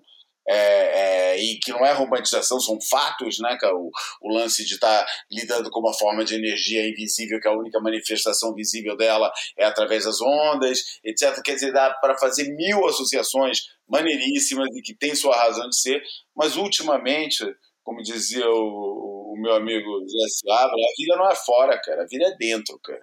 Entendeu? Não interessa o que você faz lá fora, interessa como essa coisa que você faz lá fora bate dentro de você. E nesse sentido, eu acho que, cara, as, as, coisas que a gente vai buscar, as coisas positivas que a gente vai buscar no surf, a gente consegue buscar em outros lugares, não precisa ser no surf, cara. Entendeu? É, o que interessa é que funcione. E às vezes, aquilo que a gente acha no surf, tem um cara que até pega mais do que você e que ele não acha, entendeu? Ele vive de um outro jeito aquilo. E, e eu acho que o filme ele, apesar de ele falar, por exemplo, que nesse, no presente momento da vida dele ele está se dedicando ao ensino, ensina yoga, é, faz, faz vários é, é, retiros de yoga, até com, com, com, com, com, é, com, com objetivos beneficentes, etc. É, mas organiza vários retiros. Etc. Ele não fala tipo, pô, eu vou te passar aquilo que para mim fez bem, não é? Não quer dizer que vai funcionar para você, entendeu? Mas para mim me fez bem. Se você quiser entender melhor e, e, e correr e descobrir quem é o seu caminho, maravilha, entendeu? Mas tem outros, sabe? Tem outros. Você tem que achar o teu. E, e, eu acho que o filme faz muito isso. Tipo, aquilo é o caminho dele, entendeu? É o, é o caminho que ele fez e que, pelos vistos, pelo lado dele, parece ter dado certo, né? O, o Gary Lopes é um dos que eu chamo dos reis do caô, uma série que virá ainda para o Netflix daqui a algum tempo, os reis do caô. É, ele é um grande rei do caô, né? Ele é um caoseiro fudido. Mas é admirável. Eu tô doido para ver o, o filme. Quero muito ver o filme. E quero ler o livro também, Surf is Where You Find It, né? É, vou, vou, ler. É legal, tem um capítulo bem legal sobre a. Achei muito legal eles entrevistarem. É, perguntei pro Stacey Peralta, uma coisa que assim me chamou a atenção, e a resposta do Stacey Peralta é muito engraçada, embora eu acho que injusta, se a justificação é só essa. Uma coisa que me chamou a atenção no filme é que não tem nenhum surfista contemporâneo, nem contemporâneo, rival do Jerry Lopez, pelo menos nessa condição o único cara que rivalizava com ele na época, que aparece no filme, salvo erro, o Bruno pode me corrigir, mas salvo erro é o Rory Russell, e não tá ali é. para falar na ótica de, dos dois como dominadores de pipeline durante o meio dos anos 70. Não, ele está ali para contar a vez que ele teve que, que, que levar o Jerry Lopes de urgência para o hospital, porque ele caiu sentado em cima de uma quilha e abriu uma buceta no meio é, das pernas. Achei quase desnecessário aquele close, mas é. Exato, mas enfim é, é, é, o único momento dando risada, né, do jeito do Jerry Lopes falando, né, a descrição dele é muito boa, do Jerry Lopes, do, do Rory Russell falando e tal, é muito boa, mas não tem nenhum surfista rival dele que esteja falando na condição de rival, e também não tem nem, nenhum surfista da geração pós. Quando eu falo pós, eu estou falando anos 80 para frente. Não tem um Quero, não tem um Derek Error, não tem, um, é. não tem ninguém falando. O único que aparece falando é, e mostra que o filme já foi feito há algum tempo é o, o, o Michael Thompson, que na verdade nem, nem, nem tem os depoimentos bem curtinhos, já com aquela é, voz nem, toda bem doente. Nem, nem contribuem para muita coisa, né? É. é. E, mas não aparece ninguém da geração de, do, dos anos 80, não aparece ninguém do, do, do dos que seria óbvio, né, cara? A galera do, do, do Busting Down the Door não tem um Rabbit, não tem um. ninguém desse, e muito menos tem os herdeiros disso tudo, não tem o é. Kelly Slater, não tem nenhum surfista é. de anos 80 para frente no filme, cara. É. Tudo é de anos 70 para trás, cara. É, e eu perguntei é, pro. Você falando isso me vem a cabeça de que não é para surfista mesmo, né? É. Eu perguntei pro Stacy é, por que isso. E ele falou: olha, eu não estou apontando dedos a ninguém aqui. Mas quando você está contando um filme que você quer contar uma determinada história, você precisa é, é, você precisa ter entrevistados que sejam tenham o poder da eloquência, poder de um bom discurso, caras que sejam articulados para contar as histórias que eu quero que ele conte. infelizmente, entre os surfistas são raros esses casos de, de, de surfistas que têm esse nível de articulação. Por isso é que eu tantas vezes recorro a jornalistas, a fotógrafos, a pessoas que têm outro tipo de formação e conseguem elaborar os seus discursos de forma com a forma que eu, que eu espero que, que, que o filme tenha. E foi essa a resposta que o Stacey me deu. É, eu achei que esse fato, se você começasse a botar um Kelly Slater, um, sei lá, cara, qualquer um, cara, qualquer um dos caras. o Machado, Machado, eu acho, cara, que Machado, poderia tecnicamente ser um. né? Vários deles para falar, iria facilmente cair na idolatria. Eu acho que o filme é, evita é, objetivamente cair nessa idolatria, entendeu? Ele quase que deixa que a idolatria se crie por ela própria através das palavras do próprio e do surf do próprio Jerry. É, independentemente desconstrói a idolatria ao mesmo tempo que contribui, né? É. É, os, os, contemporâneos admiram, mas não tem nenhuma idolatria sobre ele. Os, hum. os, é, os, os, historiadores, os jornalistas, o Matt Walsh, o, o Sam George, é, os caras que aparecem, o, o Steve Passman, eles falam dele com é muito mais um reconhecimento do que uma idolatria. Eu acho que se caísse, se trouxesse para um depoimento dos caras influenciados por ele, acho que talvez o filme fosse é, escorregar para esse lado da idolatria e não sei se a decisão de deixar de fora essa galera não tem alguma coisa a ver com essa vontade de evitar cair nesse, nesse, nessa armadilha, é. não sei. É, o da idolatria sim, mas sinto falta realmente de um, de um, de uns oponentes da, da, da, geração dele, né? De alguma maneira. É, eu acho que os caras, os caras que eu queria escutar eram os, eram os, os Busting Down the Doors. Era o Rabbit, era o Ian Kernes, era o Mark Richard, era o é. Michael Thompson em condições de falar, era Sean Thompson, entendeu? O Sean Thompson não tá falando ali, para mim é estranho.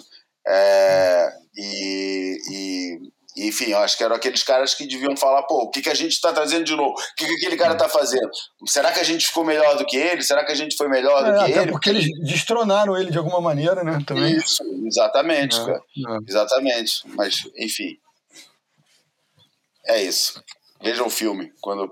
Mas pra, pra, ele pode ser meio causento, meio marqueteiro, mas eu fiquei impressionado que o bicho é, é Yogi mesmo, meu irmão. Que eu achava ah, que era uma. É né? O, o cara consegue posições ali de com o corpo dele com quase 70 anos que são impressionantes. A entrevista com ele foi bem, foi bem legal. A gente falou de yoga, falou de T.S. Eliot, falou da, da, da, da, da necessidade da. Pô, como é que fala stillness? É, como é que fala stillness em português? Quietude? Hum. Quietude, né? Mas por que o T.S. Eliot? Hein? Por que o T.S. Eliot? Por causa de um poema, cara, do T.S. Eliot que chama The Still Point, cara. É um poema incrível, cara. É lindo de morrer, cara. É, e que tem um excerto muito especial, que é exatamente o excerto do Still Point, uma estrofe, é, que foi usada para fazer um filme chamado The Still Point, um dos filmes de surf mais interessantes, que, que fica difícil chamar de filme de surf, embora só fale com surfista e só tem imagem de onda. É, e de, de vagabundo pegando onda e tal, normal, mas assim de um jeito próprio, não, não, não tem performance nenhuma. É um filme de um basco, ou pelo menos de um descendente de basco, acho que ele é basco, chamado The Still Point, que é baseado nesse poema. E eu perguntei para ele é, se ele conhecia o poema. É claro que conhecia, né, Porra, ele tá no filme, né? aliás, aliás o, o, o, tem uma parte muito engraçada no filme, né? Que eu, ele pergunta: Ah, pô, mas de vez em quando, tu, como é que a tua imagem de repente ficou assim, todo mundo conhecia e tal? E ele falou: Ah, pô, porque teve, sabe, surf. Eu já nem lembro qual era o contexto, né? Ele falava: Pô, tem um. É, teve um filme ou outro em que eu apareci e o Stacy falava assim: Pô, filme, você entrou em todos os filmes. Daí ele falou: É, well. É, quer dizer, é, acho que sim, né? Tem um momento engraçado. Mas enfim, a gente começou porque esse. É, cara, isso aí é um negócio mais pessoal meu, esse negócio do, do quietude, entendeu? Me fascina a possibilidade. Eu acho que, que se eu me encontrasse num lugar tipo Jeffreys Bay, ou num point break longo, entendeu? Sem ninguém por perto, durante muito tempo. Queria ver ondas que eu ia tentar percorrer. Fazer é uma coisa que me fascina é fazer a linha perfeita da onda com o mínimo de movimento possível, sabe? O máximo de, de, de, de congelamento, de, de, de, fixação de uma, de uma postura e o mínimo de ajuste e, e, percorrer a linha perfeita da onda do começo até o fim. É um negócio que me fascina muito. É, e, e eu pergunto sempre se manobrar. Me pergunto se, se as manobras, o efeito performático e acrobático das manobras não é uma questão de ego e que, é, e que esse que interfere com o, a onda, com, no, interfere na, no teu acesso à energia pura da onda, entendeu? Porque está muito mediada pelo ego, pela necessidade de performar por você e não Performar não, por favor. Performar é proibido aqui no programa.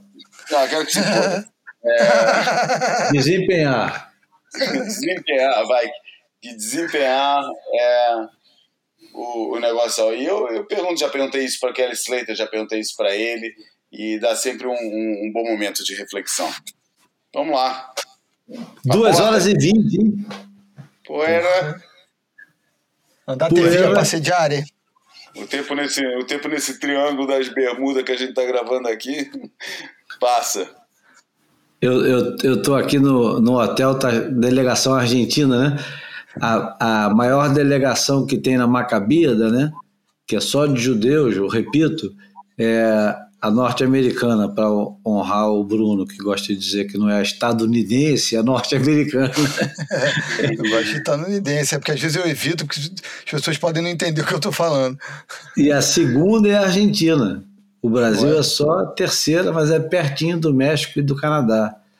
Mas a Argentina, a Argentina é o único lugar do mundo fora de Israel que tem McDonald's de kasher, que é um, um tipo de de, de comida de religiosos e tal, enfim. Vamos lá. Aqui tá cheio de argentino e é engraçado que toda hora que eu desço com o argentino, eu quero puxar papo, eu pergunto logo, é de boca ou de river? e aí cada um responde de um jeito, como deve ser. De boca, como deve ser. De river, como deve ser. É engraçado. Bom, esse foi o Boia número 157. Para compensar uma semana de abstinência, esse já teve mais de duas horas, como o povo gosta, né?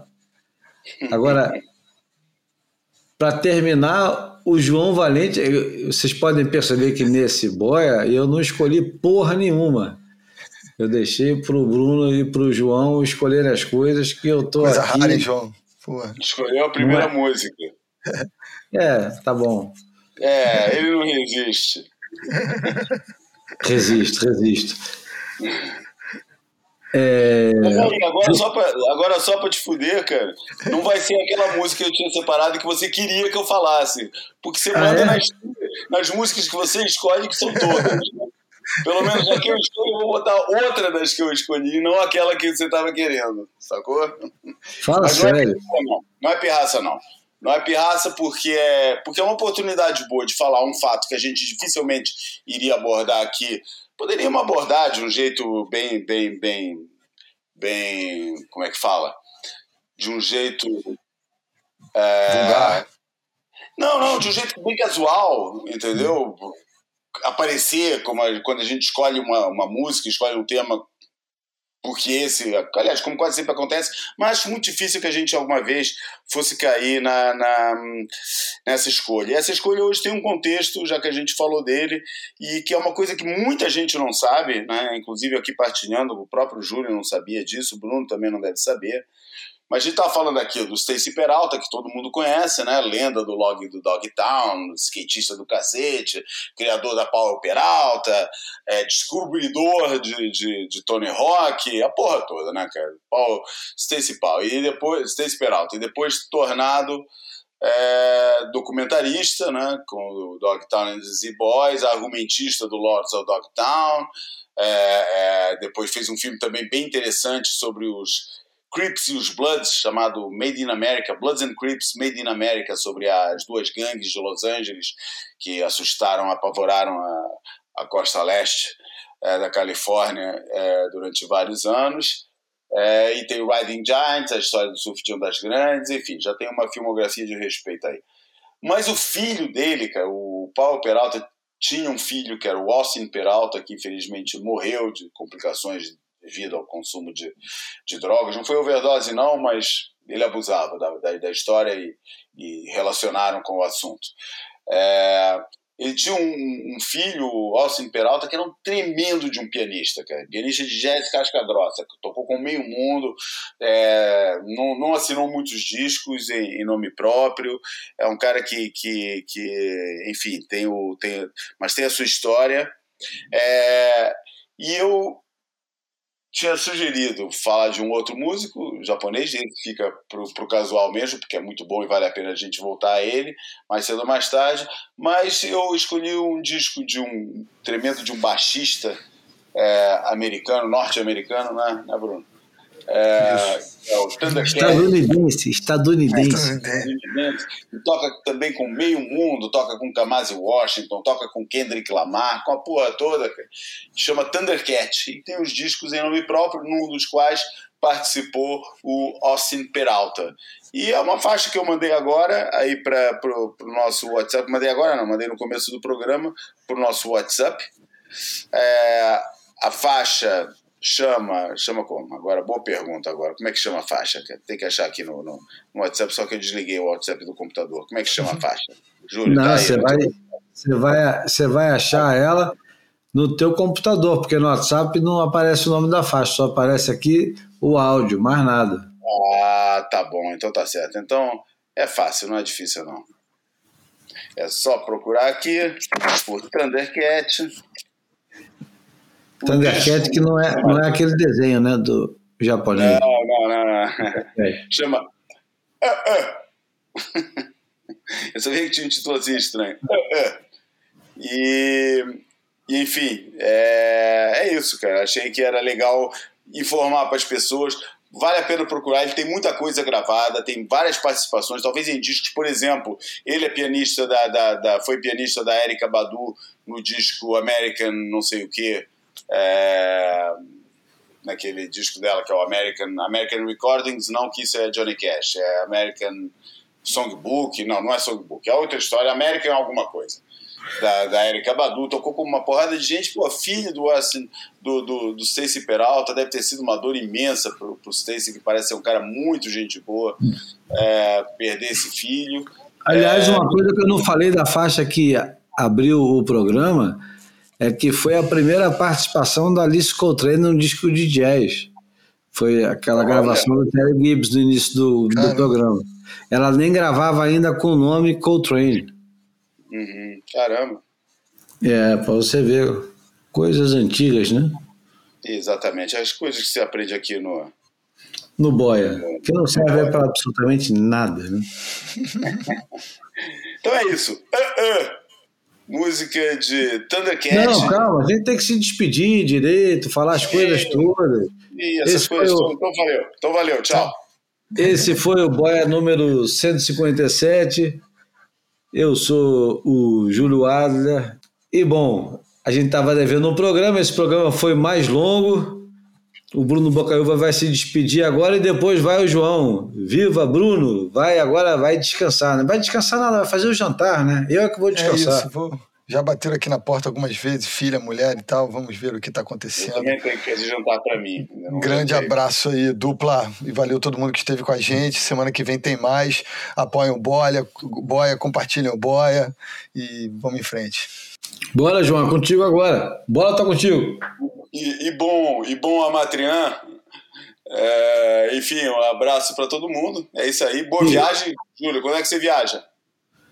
Não, só dia 26, né? vai ter mais um boy aqui, direto de Israel. Ah, beleza. Então tá. Então aproveita aí, vai aí se empanturrar daquelas coisas que tem aí deliciosas e tudo mais. E a gente está por aqui. Semana que vem estamos juntos de novo. Então vamos de. Uh -uh, é isso? O nome da música é uh -uh? Do. O do H, o H, como é que fala isso? Do Thundercat. Tem uma, tem uma versão nesse disco do Walk on By com o Kendrick Lamar também fuderosa. Esse disco é do cacete. Thundercat. É, esses caras são foda, compadre. É uma antropofagia só. Um colabora com o outro, que faz um projeto diferente. É uma coisa fantástica. Vamos lá. Aquele abraço e até semana que vem. Valeu.